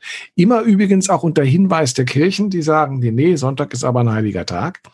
Wenn man mal im Urlaub ist in Italien oder in anderen sehr katholischen Ländern, dann stellt man fest, dass die Geschäfte dort sonntags vormittags geschlossen sind. Wenn aber die Hauptmesse vorbei ist, dann öffnen auch sonntags die Geschäfte in Italien wieder. Das heißt also, ähm, was bei uns sehr streng gehandhabt wird, wird dort gar nicht gehandhabt. Und man erklärt das eben mit dieser Tradition, dass immer nach der sonntäglichen Messe gehandelt werden durfte und auch verkauft werden durfte. Und das ist in diesen Ländern tatsächlich auch beibehalten worden. Da macht die Kirche also, um diese Begründung nochmal zu unterstützen, ähm, diesem Vergleich, den wir heute ja auch angestrebt haben, äh, in Richtung Konsumtempel, in Richtung weltlichen Konsum ähm, quasi alle Ehre. Vielen Dank für diese. Ganz, ganz kurz, ja. also ich grätsch da nochmal schnell rein. Ähm, äh, tatsächlich, also wenn man jetzt sagt, die, die, die Kirche und das merkantile Prinzip, dass man sagt, du kannst danach kaufen und das mhm. ist ja alles gewollt, das ist tatsächlich gar nicht so abwegig, weil das merkantile Prinzip auch innerhalb der Kirche immer existent war. Also äh, ein Bestandteil des Gottesdienstes ist natürlich der Klingelbeutel und ist die, ähm, die Spende, die Kollekte, die wir sammeln und geben, damit eben das weiter gespendet werden kann, damit die Kirche erhalten werden kann. Und ähm, im Grunde genommen ist dieses merkantile Prinzip aber darauf gar nicht beschränkt. Die Kirche ist sehr klug und sehr gut darin, Gelder einzusammeln. Ähm, da müssen wir jetzt nicht über Ablass und, und ähnliches reden, aber ich habe natürlich diesen Glauben to go, weil ich kann ja auch in die Kirche gehen, wenn kein Gottesdienst ist. Und wenn ihr mal in gerade so eine schöne alte Kirche reingeht, dann haben wir links und rechts immer die äh, kleinen Kapellen, ja, wo dann eben der Heilige ist oder wo ähm, die Jungfrau Maria ähm, verehrt wird. Und an allen diesen kleinen Kapellen, das kennt ihr aber auch als, als Touristen, wenn ihr Sightseeing macht, kann ich mir entweder in ganz guten Kirchen noch eine kleine Kerze kaufen oder aber viele haben so elektrische Kerzen. Ich schmeiß da also meine 50 Cent rein Das ist dann Merchandise, oder? Ja, ein Stück weit, ne? Und kann dann eben ähm, damit mein Problem, das ich vielleicht habe oder das Gebet, das ich sprechen möchte, ein bisschen mit der Kerze unterstützen. Auch hier gilt, viel hilft viel. Wenn ich viel Blödsinn gebaut habe, mache ich halt ein paar mehr Kerzen an. Ja, dann kommt das vielleicht ein bisschen besser an. Aber auch das ist natürlich eine Form innerhalb des geschlossenen Raumes Kirche, wo wir ein merkantiles Prinzip haben. Also das lässt sich gar nicht so weit voneinander auseinander dividieren. Der heiße Scheiß. Nun wird es heiß, denn es kommt der heiße Scheibenkleister. Scheiße sagt man natürlich nicht. Ob top oder flop, Marketing rät ab oder zu. Markus, der heiße kommt in dieser Folge von dir und ich glaube, dir ist ein, das möchte ich hier festhalten, ein großer Wurf gelungen, denn diese Folge steht ja unter der Überschrift, äh, wir wollen das weltliche, harte Excel-Tabellen prozessual dominierte Marketing mit der Kirche ähm, verbinden. Und es gibt ein tolles Buch, das du gefunden, gelesen und schon verstoffwechselt hast, nämlich von Bruno Balladini, Jesus wäscht weißer. Und äh, wir stellen hoffentlich ein Bild zur Verfügung, denn auch das äh, Cover ist einfach äh, toll und lässt äh, Raum für Assoziationen. Ja, Jesus wäscht weißer, wie die Kirche das Marketing erfand, heißt dieses Buch, das ja mittlerweile, ich habe gerade nochmal reingeguckt, auch schon 20 Jahre alt ist. Er hat das im Jahr 2000 auf Italienisch geschrieben, 2005, also vor 15 Jahren ist es in Deutsch erschienen. Ähm, es ist mittlerweile, glaube ich, wieder aufgelegt worden. Eine ganze Zeit lang hat man es nur antiquarisch gefunden. Balladini ist Medienphilosoph und äh, auch Dozent für Kommunikationswissenschaften und ähm, forscht auch sehr, sehr viel in diesem Bereich. Und Balladini hat im Grunde genommen in diesem Buch, was sehr unterhaltsam ist. Also es ist nicht so, dass man sagt, oh, wahnsinnig trocken oder sowas, sondern er macht sehr augenzwinkernd immer auch mit so ein bisschen Ironie, ähm, stellt ihr eine ganz einfache Frage. Und die Frage lautet, wie war das eigentlich möglich, dass äh, diese kleine Minisekte, Jesus und seine zwölf Jünger, vor 2000 Jahren, und von solchen kleinen Sekten gab es im Mittelmeerraum unzählige, hunderte, ja, ständig, also wer Leben des Brian gesehen hat, folgt der Sandale und zack, schon haben wir wieder neue Glaubensrichtung gehabt. Lauter kleine Startups quasi. Ja, ne, im Grunde genau. Aber wieso ist dieses kleine Startup, wieso ist diese kleine Sekte so erfolgreich geworden, dass sie nur nach wenigen Jahrhunderten zur Weltreligion aufsteigen konnte. Und Balladini sagt, na ja, das liegt damit äh, oder hängt damit zusammen, dass sie ganz konsequent das angewendet hat, was wir heute modernes Marketing nennen. Und damit versteigt er sich zu der Behauptung, im Grunde genommen hat die Kirche das Marketing erfunden. Rückwirkend kann man das leicht behaupten, wie gesagt, augenzwinkernd. Aber die vier Ps, von denen Benjamin ja heute schon gesprochen hat, die geht er tatsächlich durch und sagt, okay, was ist denn das Gute an dem Produkt gewesen? Das Produkt ist relativ einfach und ist auch relativ zugänglich und ähm, ist runterzubrechen auf einen ganz einfachen Satz, nämlich Jesus ist der Sohn Gottes und das ist die Menschwerdung. Und deswegen äh, glauben wir auch daran, weil er ja auch die Wunder gemacht hat. Ja, auch die Wunder sind ja ein, ein Reason, ein, ein Reason why, eine Bestätigung dessen, dass man uns dieses Versprechen geben kann auf äh, Erlösung und auf ewiges Leben und ähnliches. Also ja, funktioniert gut. Und wir haben die Preispolitik. Wir nennen es heute Niederschwelligkeit. Ähm, aber in der Zeit gab es tatsächlich viele Menschen, die ein wenig unzufrieden mit ihrer bisherigen Religion waren. Das war ja ein Vielgötterglauben, ja, das, äh, ob das der römische oder der griechische Glauben war, extrem anstrengend. Dauernd musste man einen Tempel rennen, einen anderen Tempel rennen, irgendwelche Opfer bringen und hat die auch ständig durcheinander gebracht. Boah, das war stressig. Immer ist auch ähm, kein Opfer verfügbar. Ja, und sowas ja. alles. Ja, und dann, dann, dann also diese, diese, diese Polygottheiten, die haben einen fertig gemacht. Und äh, man suchte dann eben ähm, diese Einfachheit des Monotheismus, des Ein-Gott-Glaubens. Und da gab es einen Anbieter bereits am Markt, und das war das Judentum. Aber das Judentum hat es einem wahnsinnig schwer gemacht. Also zum einen mussten Männer einen hohen Preis dafür bezahlen, wenn sie konvertieren wollten. Es wurde nämlich ein Stück Vorhaut entfernt. Das hat viele abgeschreckt. Und im Judentum gibt es wahnsinnig viele Regeln. Ja, Buch Moses und was du, wie du essen darf und was du trennen musst. Und boah, da haben die Zeitgenossen damals auch gesagt, das ist mir eigentlich ein bisschen zu kompliziert.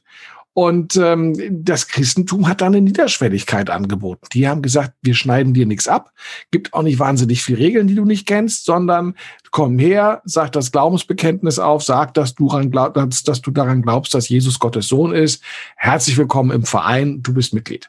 Ja, und das ist tatsächlich ein sehr geringer Preis, den man zahlen musste, um sich dieser, diesem Glauben anzupassen. Und das alles und noch viel, viel mehr, also er listet das tatsächlich auf und verwendet diese Marketingbegriffe, äh, führt er in diesem kleinen Büchlein aus. Wie gesagt, hochinteressant, alles durchaus fundiert. Also man, man lernt eine ganze Menge, aber es macht auch wirklich Spaß, das zu lesen. Ich habe tatsächlich dann damals schon vor, ähm, ja, vor 15 Jahren dann dem entsprechend ein, eine, eine Vortragsreihe darauf aufgebaut und habe da ähm, sehr häufig eben Vorträge zugehalten, auch vor Kirchenvertretern, die das auch sehr amüsant fanden. Also ein großer Gewinn, Bruno Balladini, Jesus wäscht weißer, wie die Kirche das Marketing erfand. Erschienen im Tropen Verlag und äh, im Marketingblog gibt's dann das das Bild und auch die dazugehörige Verlinkung. Ein wunderbarer Buchtipp und was sollen wir auch sonst tun in den nächsten Wochen? Wir dürfen nicht raus, also lesen wir. Das Marketier. Menschen, Marketiere, Sensationen. Wir präsentieren ein ganz besonderes Exemplar aus dem Marketing Zoo. Alte Hasen, junge Füchse, aber immer kluge Köpfe. Jetzt im Interview unser Marketier. So, unser diesjähriges, ist ja vollkommener Blödsinn, unser diesmaliges Macketier, das wir da haben, das ist der Pater Manfred Hösel, äh, seines Zeichens Jesuit und auch Pfarrer der Gemeinde St. Canisius in Berlin-Charlottenburg am schönen Lietzensee gelegen. Und äh, wir kennen uns schon, wir haben schon so einigen Kontakt gehabt und er ist mir auch sofort als erstes eingefallen, ähm, weil wir schon häufiger über genau diese Thematik gesprochen haben. Wie muss Kirche sich eigentlich verhalten? Wie muss es es ähm, auf Zielgruppen zugehen? Wie kann es neue Zielgruppen gewinnen? Und ähm, ja, muss man tatsächlich so eine Institution, altehrwürdig wie sie ist, äh, mit modernen Mitteln vermarkten oder kann man das aussitzen, was gerade passiert, dass man sagt, ja Gott, jetzt sind es ein paar weniger, vielleicht werden es irgendwann mal wieder ein paar mehr sein. Ähm, dementsprechend erstmal herzlich willkommen. Schön, dass Sie sich die Zeit genommen haben. Und ich steige mal gleich damit ein, weil ähm, Sie hatten mal etwas sehr Schönes gesagt, was ja auch im Marketing eine große Rolle spielt, dieses Problem der, der Wahrnehmung, Eigenwahrnehmung und Fremdwahrnehmung. Und wir nehmen ja im Moment wahr, dass die Kirchen immer leerer werden und dass immer weniger Leute da sind, was ja auch ähm, viele so ein bisschen ja in, in Angst oder mittelschwere Panik versetzt. Ähm, da haben Sie mal gesagt, ach, das ist eigentlich gar nicht so dramatisch, weil das war ja schon immer, also nicht immer so, aber zumindestens in den letzten Jahrzehnten so. Ja, also ich glaube auch, dass sich äh, das äh, kirchliche Leben äh, ändert und äh, das hat ganz, ganz viele Faktoren. Ähm, wir haben weitgehend das ideologische Monopol in Europa verloren. Äh, bisher kamen ja die Leute automatisch in die Kirche. Zum Teil mussten sie auch, weil wenn die sie das nicht getan hätten, dann wären sie staatlich sanktioniert worden. Das fällt jetzt alles weg. Die Kirche ist jetzt ein Marktbewerber unter vielen. Ja, wir müssen uns mit vielen äh, Weltanschauungen auseinandersetzen. Äh, mit, äh, die anderen Weltreligionen sind praktisch nur ein Mausklick von uns entfernt. Äh, die Leute sind äh, die wussten zwar immer schon, da in Afrika, da ist der Moor und, und, und in Asien, da sind irgendwelche Wilden, aber die hat man ja nie getroffen. So. Und jetzt sind die durch den modernen Massentourismus, jetzt sind die alle äh, plötzlich da. Ja. Und ich kann die auch jetzt nicht einfach so alle in die Hölle verfrachten, wo ich sage, ja, die haben halt die falsche, das falsche Ticket, sondern das sind ja alles nette Menschen, die jetzt äh, mit uns wohnen und äh, da muss die Kirche jetzt sich ganz neu aufstellen und äh, da auch ähm, äh, die, um dieser, dieser veränderten globalen digitalen Welt äh, auch gerecht zu werden. Welche Rezepte gibt es denn da? Also was kann man, was kann man machen, wenn man jetzt auf einmal sagt, ich habe so viele andere Möglichkeiten? Ähm, wie positioniert man denn dann die Kirche? Ja, ich, ich sehe das schon auch jetzt als eine Chance, ähm, von einer Scheidung, wo man jetzt einfach das ganze Lametta, den ganzen Firlefanz, das ganze Brimborium, das sich auch angesammelt hat, äh, dass wir das jetzt einfach abscheiden, ausscheiden und unseren Markenkern, um das mal ökonomisch zu formulieren, den umso mehr herausschälen. Also unseren Unique Selling Point, sage ich jetzt mal. Ja, das ist alles immer mit der ökonomischen Sprache, das ist immer ein bisschen ähm, zwiespältig, weil wir eben letztlich natürlich kein Produkt verkaufen, ja, aber äh, natürlich wollen wir eben auf dem Markt der Weltanschauungen äh, äh schon auch unser, unsere Botschaft ähm, äh, da zur Verfügung stellen. Ja. Und unsere Botschaft ist, denke ich, im Kern die Person Jesu Christi. Ja. Also dieses Leben, äh, das er gelebt hat, äh, die, die Werte, die er verkörpert hat, äh, die Taten, die er getan hat, die Art und Weise, wie er sie getan hat, die Worte, die er gesagt hat, ähm, die äh, und für die er dann auch bereit war, Konsequenzen zu tragen, selbst härteste Konsequenzen, ja der Tod, ja, und dass Gott eben, wie die Christen äh, wissen, diesen Jesus dann äh, positiv äh, sanktioniert, äh, rehabilitiert hat, von den Toten auferweckt hat. Ja? Und äh, deswegen sind ja diese Worte des Jesus Christus äh, äh, was Besonderes, ja, wo ich, also ich meine, es gibt viele Dichter und Philosophen, äh, die haben auch nette Dinge gesagt, zum Teil sehr ähnliche Dinge wie Jesus. Es gibt auch viele Menschen, die sind für ihre Botschaft, ihre Message äh, in den Tod gegangen. Ja, also das ist, äh, das ist äh, nicht nur übrigens positiv, weil das machen ja viele islamische Selbstmordattentäter auch. Ja, das ist ja eher ein Punkt, wo man heute eher vorsichtig ist. Ja, und deswegen kommt eben dieser letzte Punkt, diese Auferweckung des gekreuzigten Jesus Christus, die diesen Mann, sein Leben, seine Botschaft noch einmal besonders macht. Ja, und ich glaube, damit können wir äh, ein äh, etwas Neues verkünden, eine gute Botschaft verkünden.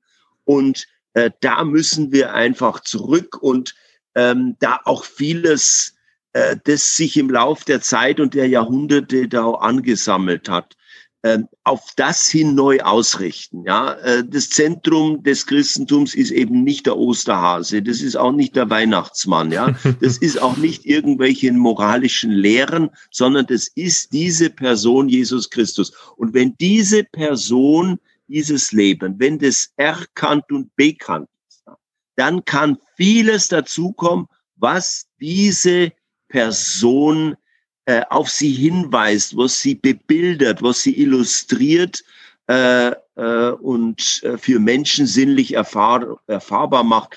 Ob das dann die Kinder in der Kita sind, die das auf ihre Weise am Beispiel des heiligen Martin äh, ob das dann äh, äh, Firmlinge sind, äh, Teenager mit 15, äh, ob das dann äh, Menschen sind, die im, im, im Erwachsenenleben äh, stehen, in der Verantwortung stehen, oder ob das Senioren sind, die äh, ihren Ruhestand gehen. Das geht um die Botschaft und die Botschaft braucht Empfänger.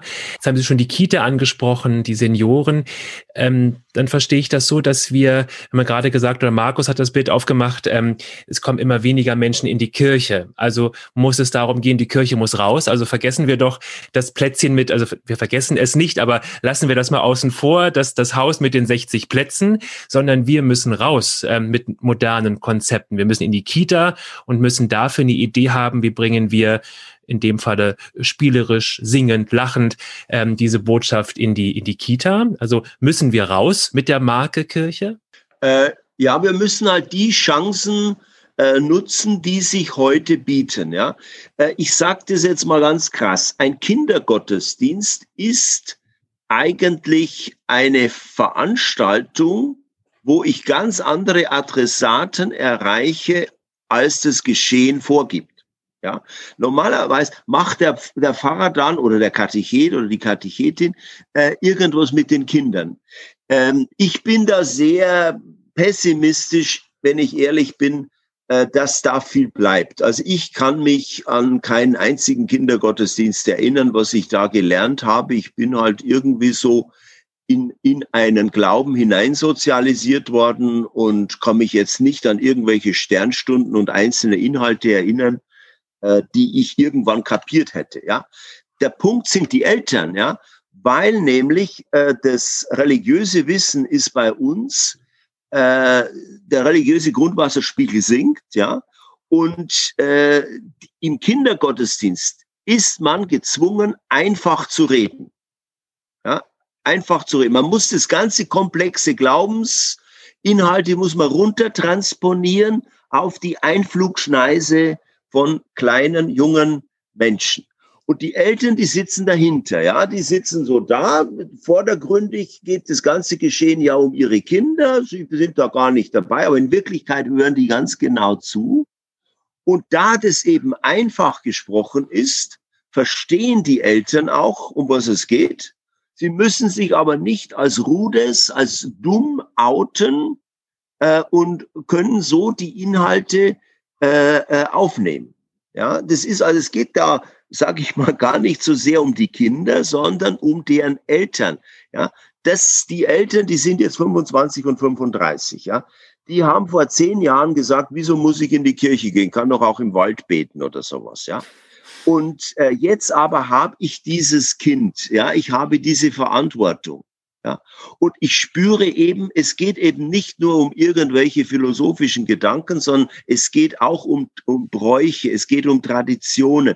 Glaube äh, zeigt sich in Zeichen. Ja, und äh, das passiert jetzt und da ist jetzt eine ganz neue Ansprechbarkeit für äh, junge Familien, für Eltern da, ähm, wo ich jetzt eben diesen jungen Menschen, den ich ins Leben schicken will und möchte, den ich liebe, äh, ja, und wo sich die Glaubensfrage nun mal ganz anders stellt als wie ein bei einem 15-Jährigen, der sich da halt fragt, wieso muss ich da in diesen langweiligen Gottesdienst gehen? Also die Botschaft muss einfach sein, ja, damit sie verstanden wird. Das ist immer so das ja. eine. Es muss eine Kernbotschaft geben. Äh, das, das kennen wir auch aus der Markenwelt. Das ist eigentlich deckungsgleich im Grunde genommen. Total, ähm, ja. Die, die Frage natürlich ist, man, ich glaube, man macht sich nicht viele Freunde, wenn man jetzt so losgeht und sagt, wir müssen mal das ganze Brimborium weglassen und uns mal wieder auf den Markenkern der Kirche konzentrieren. Weil es gibt natürlich auch ganz viele Leute, die ja genau dieses Brimborium auch toll finden. Ja. Also ich stoße damit ja immer Menschen auch vorm Kopf gehört sowas dazu, wenn man sich neu erfindet oder wenn man vielleicht auch so eine Art Häutung vornimmt, dass man sagt, wir können es jetzt nicht jedem recht machen, aber wir müssen ein bisschen zukunftsorientiert einfach denken? Also ich würde diese äh, Sachen als äh, Türöffner nehmen. Ja? Also wenn, äh, sagen wir mal, der, der heilige Martin in der Kita, ja, diese Geschichte mit dem Mantel, das ist einfach eine wunderbare Geschichte, die sehr viel äh, was Jesus wichtig ist, deutlich macht in einer äh, für Kinder sehr gut verstehbaren Geschichte. Ja. Ich könnte das natürlich auch in irgendwelchen dogmatischen Sätzen sagen, aber äh, wir denken da, glaube ich, viel lieber, auch die Erwachsenen, in solchen Geschichten. Ja. Ähm, nur wenn das nur eine Ansammlung von Geschichten wird, die so nebeneinander stehen, ja, dann sind es erstens sehr, sehr viele Geschichten. Äh, man verliert sich auch im Detail. Und wo ist jetzt der Schwerpunkt? Wo ist da jetzt die Mitte, an der diese Geschichten äh, angelegt werden? Und äh, da, äh, da muss man einfach auch sagen, dass manche Dinge, äh, sagen wir mal, relativ weit weg von diesem Zentrum sind. So weit weg, äh, dass sie sich verselbstständigen. Ich sage mal ein extremes Beispiel, der Blasius-Segen. Ja, der Blasius-Segen am 3. Februar, der wird gemacht mit gekreuzten Kerzen. Da geht man hin, lässt sich segnen und ist dann gegen Hals- und äh, Nasenkrankheiten äh, ist da dann geschützt. Ja, wenn sich das jetzt verselbstständigt, ja, wenn das also da muss man schon Anlauf nehmen, um das zu erklären, was hat denn das jetzt eigentlich noch mit Jesus Christus zu tun? Wenn das sich verselbstständigt, ähm, äh, von, von Christus, von der Mitte los ist, ja, dann haben wir eine Art, äh, stellen Sie sich mal vor, ein Festland, das absinkt oder überschwemmt wird. Ja, dann haben Sie, äh, da oben schwimmen lauter, sind lauter Inseln. Ja, aber das, was das zusammenhält, das ist unter Wasser. Und unser christlicher Glaube ist in unserer Gesellschaft wie so eine Art Archipel. Ja, das ist überschwemmt. Man sieht hier eine Insel, das ist also die heilige Martin-Kita-Insel. Da sieht man Weihnachten, Familienfest ist da eine Insel. Da ist der Osterhase da. Und äh, die sind so eigentlich getrennt. Man sieht eigentlich gar nicht, was hält das Ganze zusammen, weil das ist unter dem Wasser. Und dieses, was das zusammenhält, das ist äh, die Person Jesu Christi. Ja, deswegen haben wir diese ganze Universum, dieses christliche Universum überhaupt geschaffen. Ja, und das müssen wir wieder sichtbar machen, dass eben der Boden, auf dem wir stehen, auf dem diese ganzen Archipel sind, das ist eben der, äh, der Jesus Christus, weil sonst vereinzelt sich, dann wird es so ein Polynesien äh, des Christentums und äh, man sieht gar nicht mehr die Zusammenhänge. Wenn Sie sagen, genau das muss sichtbar werden, Ganz konkret, wir sind ja, wir sind ja eine Marketing-Show und ganz konkret, was, was tun Sie in Ihrem kleinen Kreis, in Ihrer Gemeinde? Äh, welche Themen stehen da am, am Whiteboard, am Flipchart, an der Pinnwand? Ist das eine, eine App, die jede Gemeinde braucht? Ist das äh, eine, eine schnellere, eine modernere Webseite? Welche Themen sind ganz konkret auf der Agenda bei Ihnen in der, im Mikrokosmos, aber vielleicht auch von oben, was Sie hören von oben? Welche Pläne gibt es? Was will man angehen? Angehen? Also zunächst mal, ich brauche im Christentum äh, einen Inhalt. Ja, ich brauche einen Inhalt, eine Message, eine Botschaft, eine frohe Botschaft, und das ist die Person von Jesus Christus. Das ist das ist das äh, die Bedingung sine qua non, sonst brauche ich gar nicht losziehen. Ja, und wenn ich jetzt diese Botschaft habe, dann muss ich mir überlegen, wie sind meine Hörer, wo sind meine Hörer, wie erreiche ich meine Hörer. Und äh, da ist es so, dass wir äh, als Kirche in den vergangenen Jahrhunderten uns da nicht besonders bemühen mussten, weil die Leute sind ja automatisch gekommen. Wo sollten sie auch sonst hin? Ja, wir hatten das Monopol und äh, äh, zum Teil sind die ja staatlich in die Kirchen getrieben worden. Der Konformitätsdruck da, war da. Was könnte der Nachbar denken? Ja, wo kommen wir denn dahin? Ja, und dann sind die Leute gekommen, obwohl sie innerlich vielleicht gar nicht so besonders freiwillig gekommen sind. Mhm. Jetzt, äh, jetzt äh, selbst auf dem Dorf gehen die Leute nur dann in die Kirche, wenn sie in die Kirche gehen wollen. Ja, die gehen freiwillig. Und ich kann in diesem Land alles werden. Ich kann Richter werden, ich kann Bundeskanzler werden, ohne jemals eine Kirche betreten zu haben. Ja, das ist, das war noch vor ein, zwei Generationen war das anders. Ja, da hat sich was gewandelt. Und ähm, und deshalb müssen wir jetzt einfach lernen, wie alle anderen Einrichtungen, Vereine oder Parteien äh, mit Medien zu arbeiten, äh, die die Leute heute benutzen. Ja? Äh, die die Jugendlichen zum Beispiel benutzen. Ja? Aber auch alte Menschen benutzen. Und da muss man auch äh, gleichzeitig Dinge, also da gibt's nicht das Medium, ja, der Fahrbrief von mir aus, ja, äh, mit dem erreiche ich jetzt die Leute, sondern äh, ich stelle fest, wenn ich diese Zielgruppe erreiche, muss ich dieses Medium nehmen. Wenn ich die haben will, dann jenes Medium. Ja. Die einen brauchen mehr Bilder, die anderen brauchen einfach äh, ein, analog, äh, ein analoges Papier, ja, wo was draufsteht. Und äh, da müssen wir einfach noch ähm, äh, nachrüsten. Äh, vielleicht ist da gerade äh, Corona auch eine Chance, ja, wo wir einfach vom lieben Gott einen Tritt in den Hintern bekommen haben. Jetzt kümmert euch endlich mal um diese Social Media, um diese digitalen Medien. Die gibt seit, äh, was weiß ich, wie viel Dekaden. Und ihr verschanzt euch immer noch hinter eurem Fahrbrief, äh, den, äh, den doch nur einer liest, der schon mal in die Kirche geht. Ja, ein mhm. anderer, der kommt da gar nicht auf die Idee, dass es dieses Medium überhaupt gibt. Und das lernen wir jetzt. Das haben wir, ich glaube, wir haben jetzt doch eine gute Lektion auch gelernt. Äh, jetzt wird in, auch in kirchlichen Kreisen wird gechattet und es wird ge, äh, gestreamt und äh, äh, ja, gepostet und so weiter. Ja.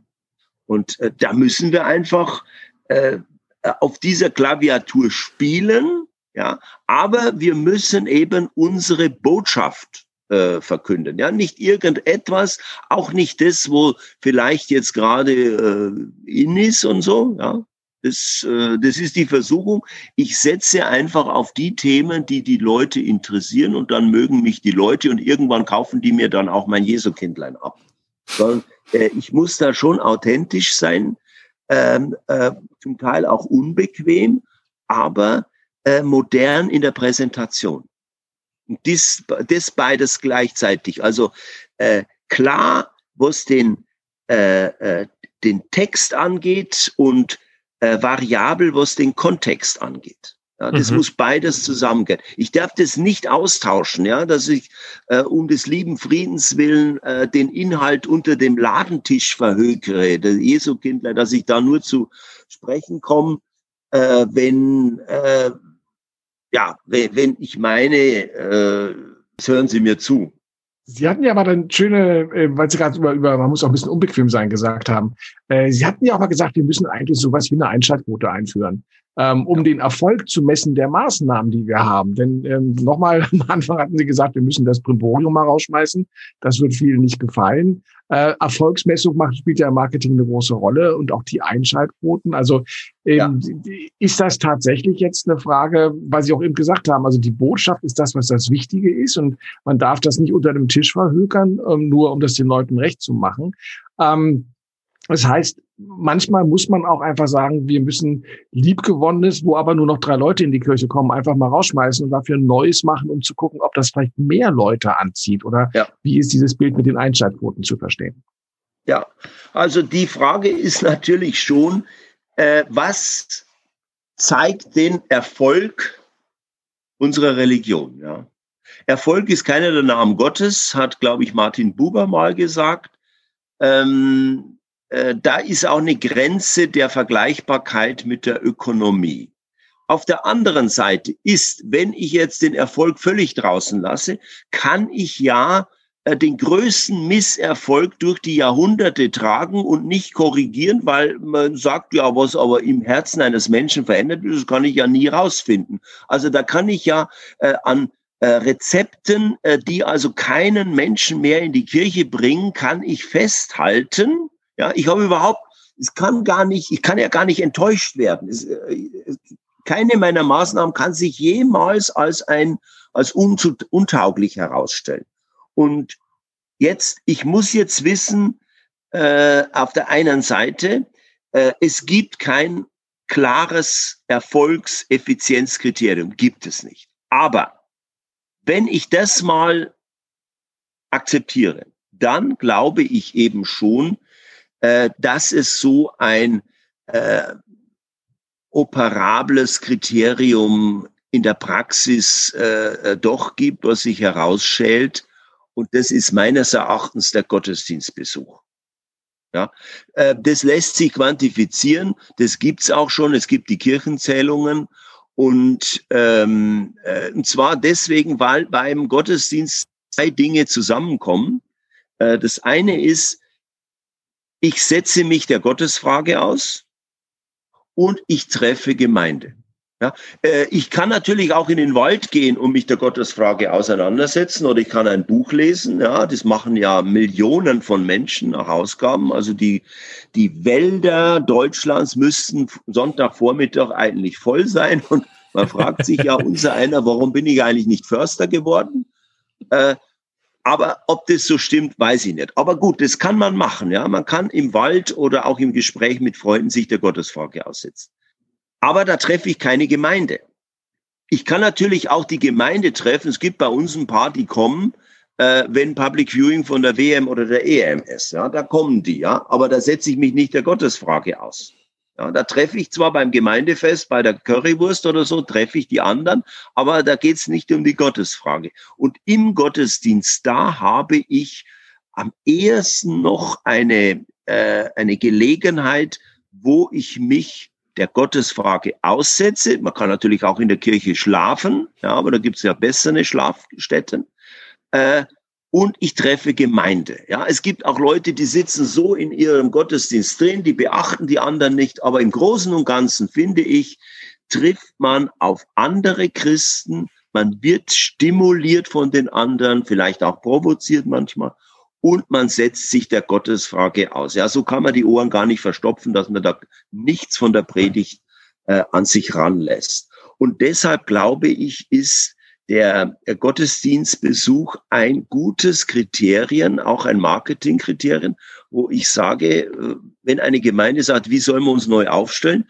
Ja, äh, versucht mehr Leute in den Gottesdienst zu bekommen. Versucht euren Gottesdienst so zu gestalten, dass da mehr Leute kommen und ähm, das ist nicht leicht, ja. Das ist nicht leicht, ja. aber es ist möglich, finde ich. Einschaltquote hat ja immer auch die Gefahr, ähm, dass wir einen Großteil der Menschen unter Umständen verlieren oder eben in so einem harten 50 Prozent mögens oder, oder 51 Prozent und 49 Prozent wollten aber was ganz anderes. Und mir fällt da mein, mein Großvater ein, der äh, harte Schublade, der sich furchtbar darüber äh, erregt hat, dass man aus dem ersten deutschen Fernsehen den Musikantenstadel entfernt hat. Denn er fühlte für sich und auf einmal nur noch sozusagen so lauter Schlager spielte. Und er sah sich als Zielgruppe, also er konnte das auch gut reflektieren und wusste, ich bin 80 und ich liebe meinen Schlager und ich liebe meine Musikantenmusik und jetzt spielen die das nicht mehr. Ja. Und das gehört doch in den öffentlich-rechtlichen Rundfunk, dafür zahle ich meinen Rundfunkbeitrag.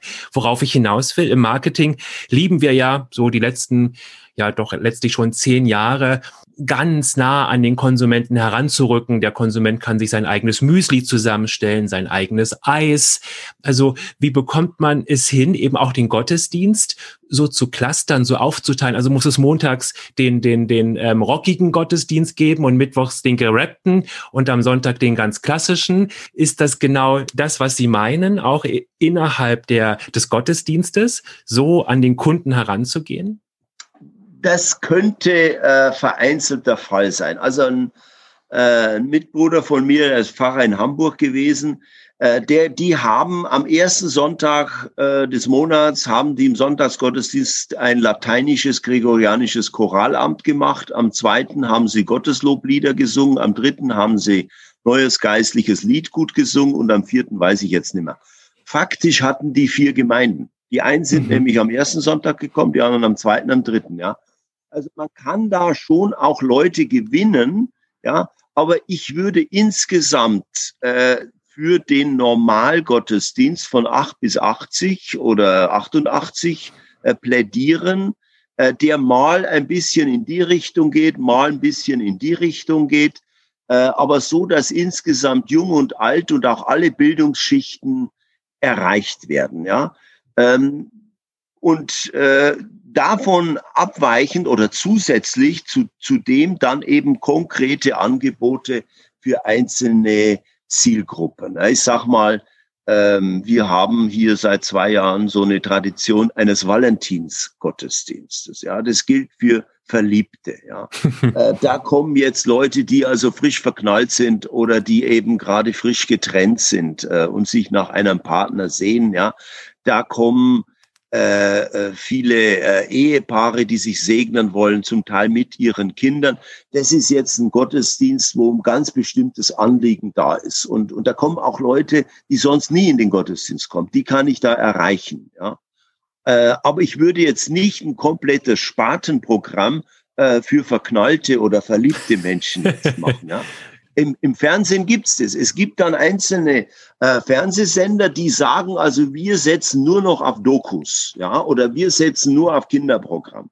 Ja, also das würde ich von der Kirche äh, würde ich nicht machen, äh, mhm. äh, sondern äh, ich würde schon insgesamt den Normalgottesdienst, auch mit den bekannten Kirchenliedern, da kann mal ein Solist dabei sein, die Predigt kann mal lustig sein, die Predigt kann mal sich mehr. Also man muss nicht immer in jedem Gottesdienst alle mitnehmen, ja.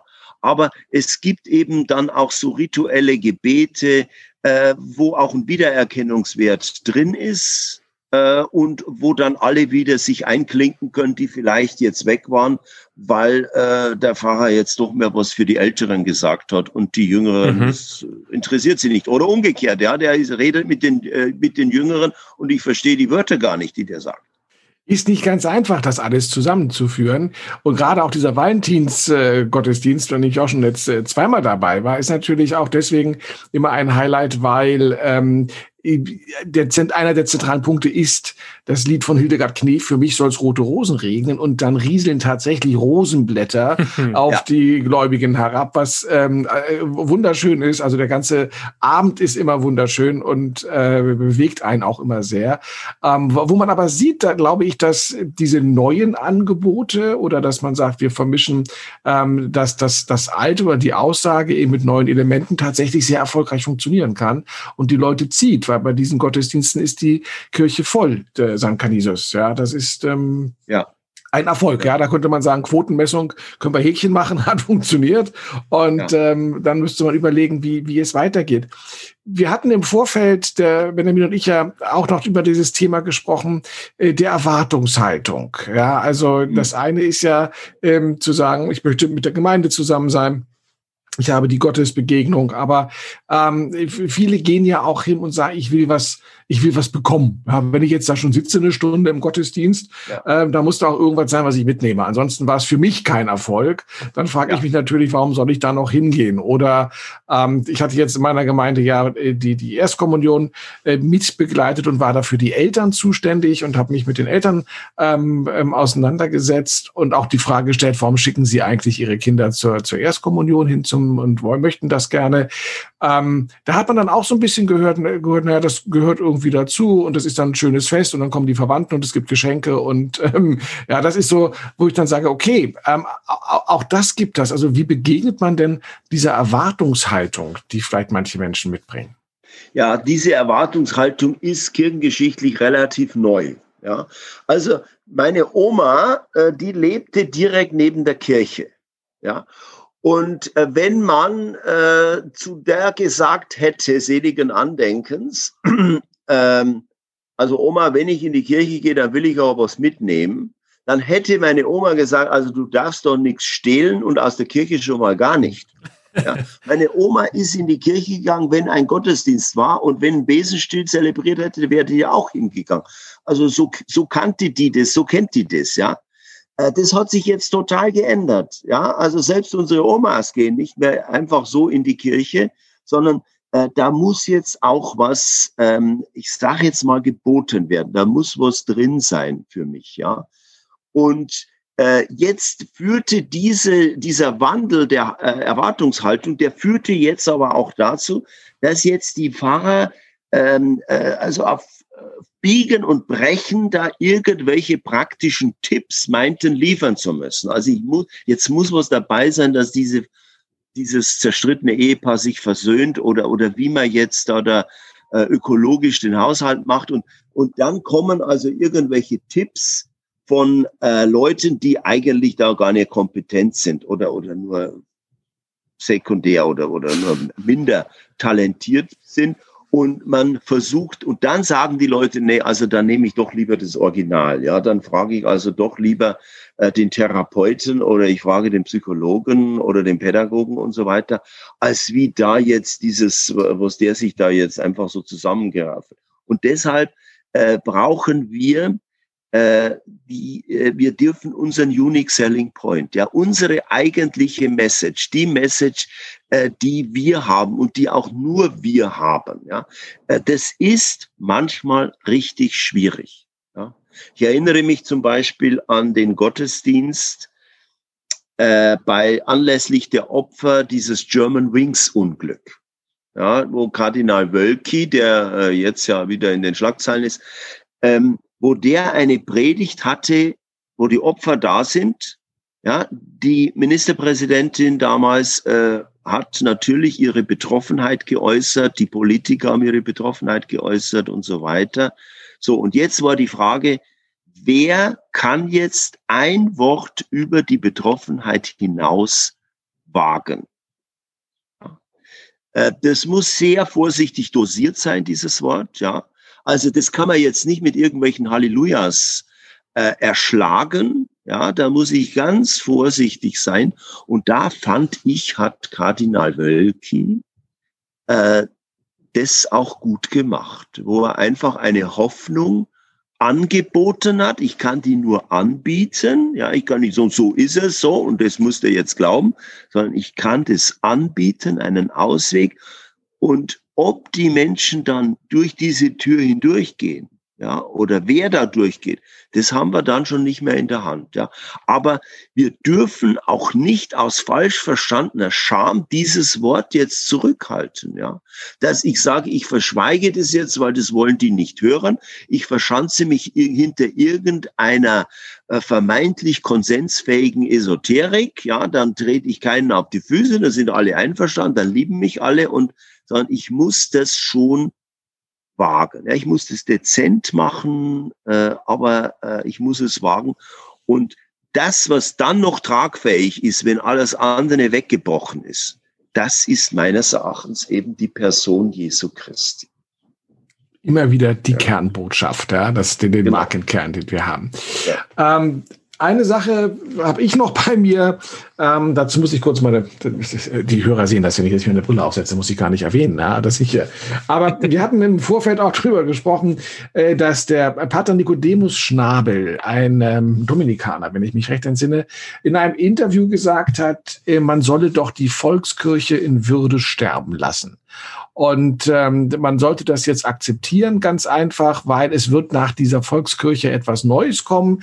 Es wird eine andere Kirche kommen. Er sagt, die wird äh, theologisch und pastoral äh, vermutlich eher ärmer sein, aber höchst produktiv und kreativ, da der ständige ökumenische, interreligiöse und interkulturelle Austausch sie zu einer neuen Sprachfähigkeit antreiben wird.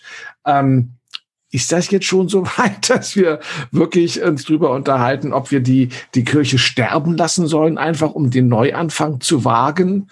Ähm, da wird auch vielleicht der, der, Vatikan das ein bisschen anders sehen unter Umständen. Ja, äh, das, äh, das klappt deswegen nicht oder weil äh, unser Haupt oder Haupt Problem, sage ich jetzt nochmal, ist die Ungleichzeitigkeit. Es gibt nämlich volkskirchliche äh, Milieus, die sind auch heute noch intakt.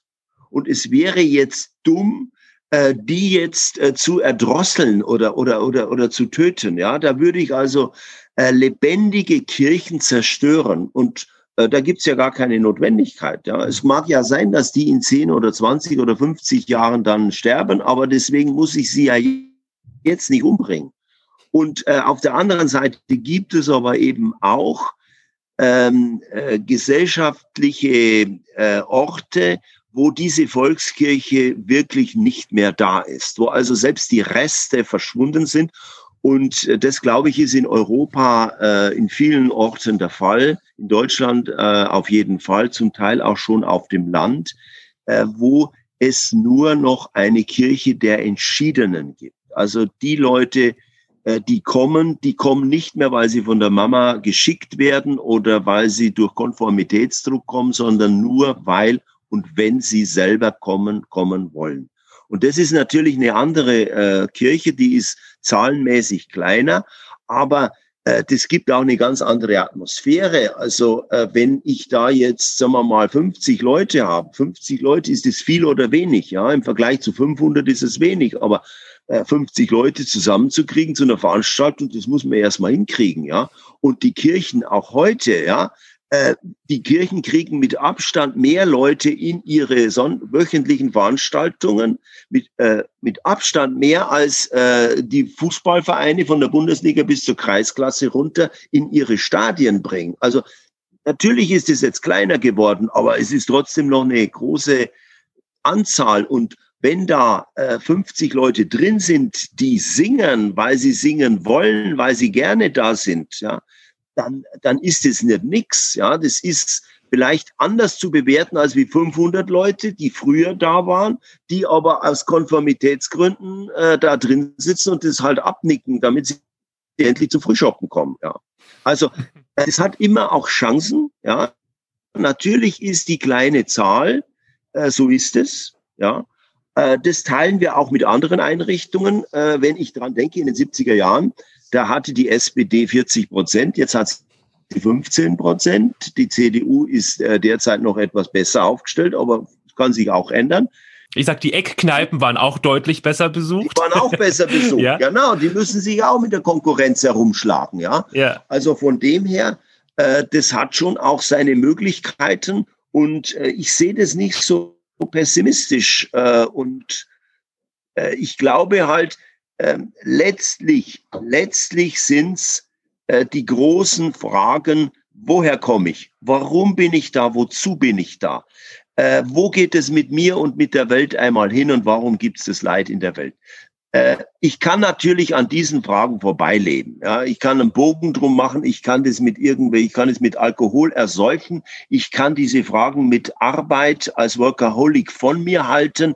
Ich kann mich in Konsum stürzen und so weiter. Aber jeden, glaube ich jedenfalls, jeden holen diese Fragen, den einen mehr die, den anderen, die anderen mehr die jene, diese Fragen ein. Und ich glaube, unsere Religion hat gute Antworten auf diese Fragen. Ja? Und äh, da wird es auch immer Menschen geben, äh, die äh, dann irgendwann sagen, so jetzt reicht's mir mit dem Konsum und äh, jetzt äh, will ich nicht noch dahin fahren, äh, weil das jetzt das Paradies ist. Ja, äh, ich habe jetzt schon fünf Paradiese durch äh, im Urlaub. Äh, ich habe jetzt schon äh, alle Klamotten im Schrank, die es gibt und ich stelle fest, äh, das Glück das ist nicht das letzte Glück, äh, der neueste Fummel oder sowas, ja. Äh, die, neu, die, die, die, die erreichbare Behaglichkeit. Und da haben wir einfach gute Antworten. Und äh, äh ich verstehe das wenn jetzt Leute in unserem Breiten sagen, so jetzt nach 2000 Jahren Christentum, jetzt könnte man eigentlich mal was anderes äh, glauben, ja, und dann gehe ich vielleicht in äh, eine buddhistische äh, Kloster oder so, oder ich probiere es mit Konsum, oder ich probiere es mit dem FC Bayern oder Hertha BSC oder sowas, ja. Aber ich glaube, dass dann äh, doch relativ viele Leute, wenn sie auch die Grenzen des Neuen erlebt haben, dass sie dann auch wieder uns, die, die guten alten Kirchen, äh, wieder neu anschauen werden. Wären wir jetzt in der Marketingabteilung, würden wir jetzt einen guten Kaffee trinken und sagen, jo, wir haben richtig was geschafft in, im, im Sinne des Markenrelaunch und ähm, der Repositionierung. Und das ist für mich eine wichtige Kernaussage aus diesen letzten 45 Minuten, äh, dass wir eben den Markenkern, der uns ja auch immer so wichtig ist im Storytelling, im Content Marketing, bildet diesen Kern und ähm, den die Kirche in den letzten Jahren, Jahrzehnten so ein bisschen verloren hat, wie Sie das beschrieben haben, mit den kleinen Leuchtturmen, die hier und da der Osterhase irgendwo hochluken ja. und darunter die Basis, ja, äh, die wieder hochzuarbeiten und dass die eben auch wirklich tragfähig ist für ein ja. Zukunftskonzept der Kirche. Pater Hösel, vielen, vielen Dank für das ähm, wirklich tolle Gespräch an diesem Samstagmorgen. Markus, hast du noch etwas? Ich bedanke mich auch ganz herzlich ähm, für die, die vielen guten Ideen und Gedanken. Ähm, bei mir rattert das auch schon wieder im Kopf und äh, Benjamin das gerade schon gut zusammengefasst. Tatsächlich, die, die Parallelen sind doch einfach ganz stark und ähm, vielleicht wäre das ja mal etwas, um jungen Werbetreibenden oder der jungen Generation, äh, die, die die Werbe-Hotshots werden wollen eines Tages, doch mal das als Aufgabe mitzugeben. Äh, geht doch mal an den Markenkern ran und macht doch mal eine Neupositionierung und findet doch mal eine zeitgemäße Sprache, um das zu transportieren und zu zeigen, auch wenn ja. das 2000 Jahre alt ist, ist es noch lange nicht veraltet, sondern es gibt ja. Antworten. Ja, man, man kann Fragen stellen, man kann Antworten bekommen und es erfüllt einen doch ein bisschen mehr als jetzt äh, der Fanschal von Hertha BSC oder ähm, ja. das Davonlaufen vielleicht. Das ist, das ist eine, eine Flucht, die man hat. Und ich glaube, dass ähm, da liegt noch ganz viel Weg vor einem und ganz viel Aufgabe vor einem. Aber ich glaube, wenn man mit ähm, so viel Power rangeht wie Pater Hösel, dann muss man sich da keine großen Sorgen machen. ja, vielen, vielen Dank. Dank. Ein schönes Danke, Wochenende und einen schönen ja. dritten Advent. Dankeschön. Dankeschön. Tschüss. Vielen Dank. Tschüss. Tschüss.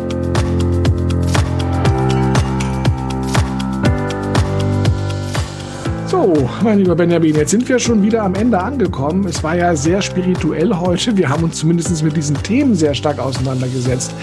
Wie feierst du denn dieses Jahr Weihnachten?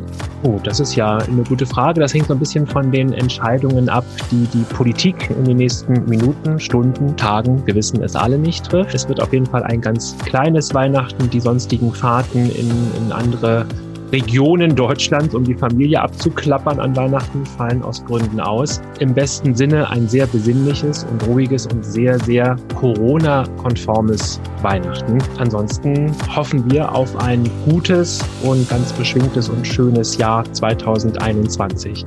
Gut, dann bleibt uns nichts anderes übrig, als auch unseren liebenden, äh, liebenden, lieben und auch liebenden. Liebe Liebenden, auch. Liebe Liebende, alle den, lieben, den Liebenden, unseren treuen Zuhörerinnen und Zuhörern Zuhörern ähm, ein frohes Fest zu wünschen, falls Sie diesen Podcast ganz schnell noch vor Weihnachten hören. ähm, und ein äh, schönes, gutes und gesundes neues Jahr 2021. Wer diesen Podcast 2021 hört, dem wünschen wir das natürlich auch, aber dann quasi rückwirkend oder vorgreifend oder kommen sich mal ja, Zeitebene. Das geht, aber wir egal, geben also, Gutscheine einfach aus. Das genau, ist, ja so ist es. Ja, das ist, das ist, ja, das können wir machen. Also habt eine gute Zeit, passt auf euch auf, bleibt gesund, genießt äh, die besinnlichen, ruhigen Feiertagen ohne den üblichen Weihnachtstrubel, äh, den wir sonst haben. Glühwein kann man auch zu Hause trinken. In diesem Sinne, fröhliche Weihnachten, gutes neues Jahr. Wir hören uns. Bis dann. Bis Tschüss, zum nächsten Mal. Tschüss. Das war's für heute, liebe Leute. Die Marketing Marketing Show ist vorbei. Bitte gehen Sie weiter. Es gibt nichts mehr zu hören. Der Vorhang fällt, doch bald schon kommen Sie wieder. Markus Bartelt und Benjamin Lehmann, Ihr Marketing-Team. Die Marketing Marketing Show ist eine Produktion der Podcastmacherei. www.podcastmacherei.de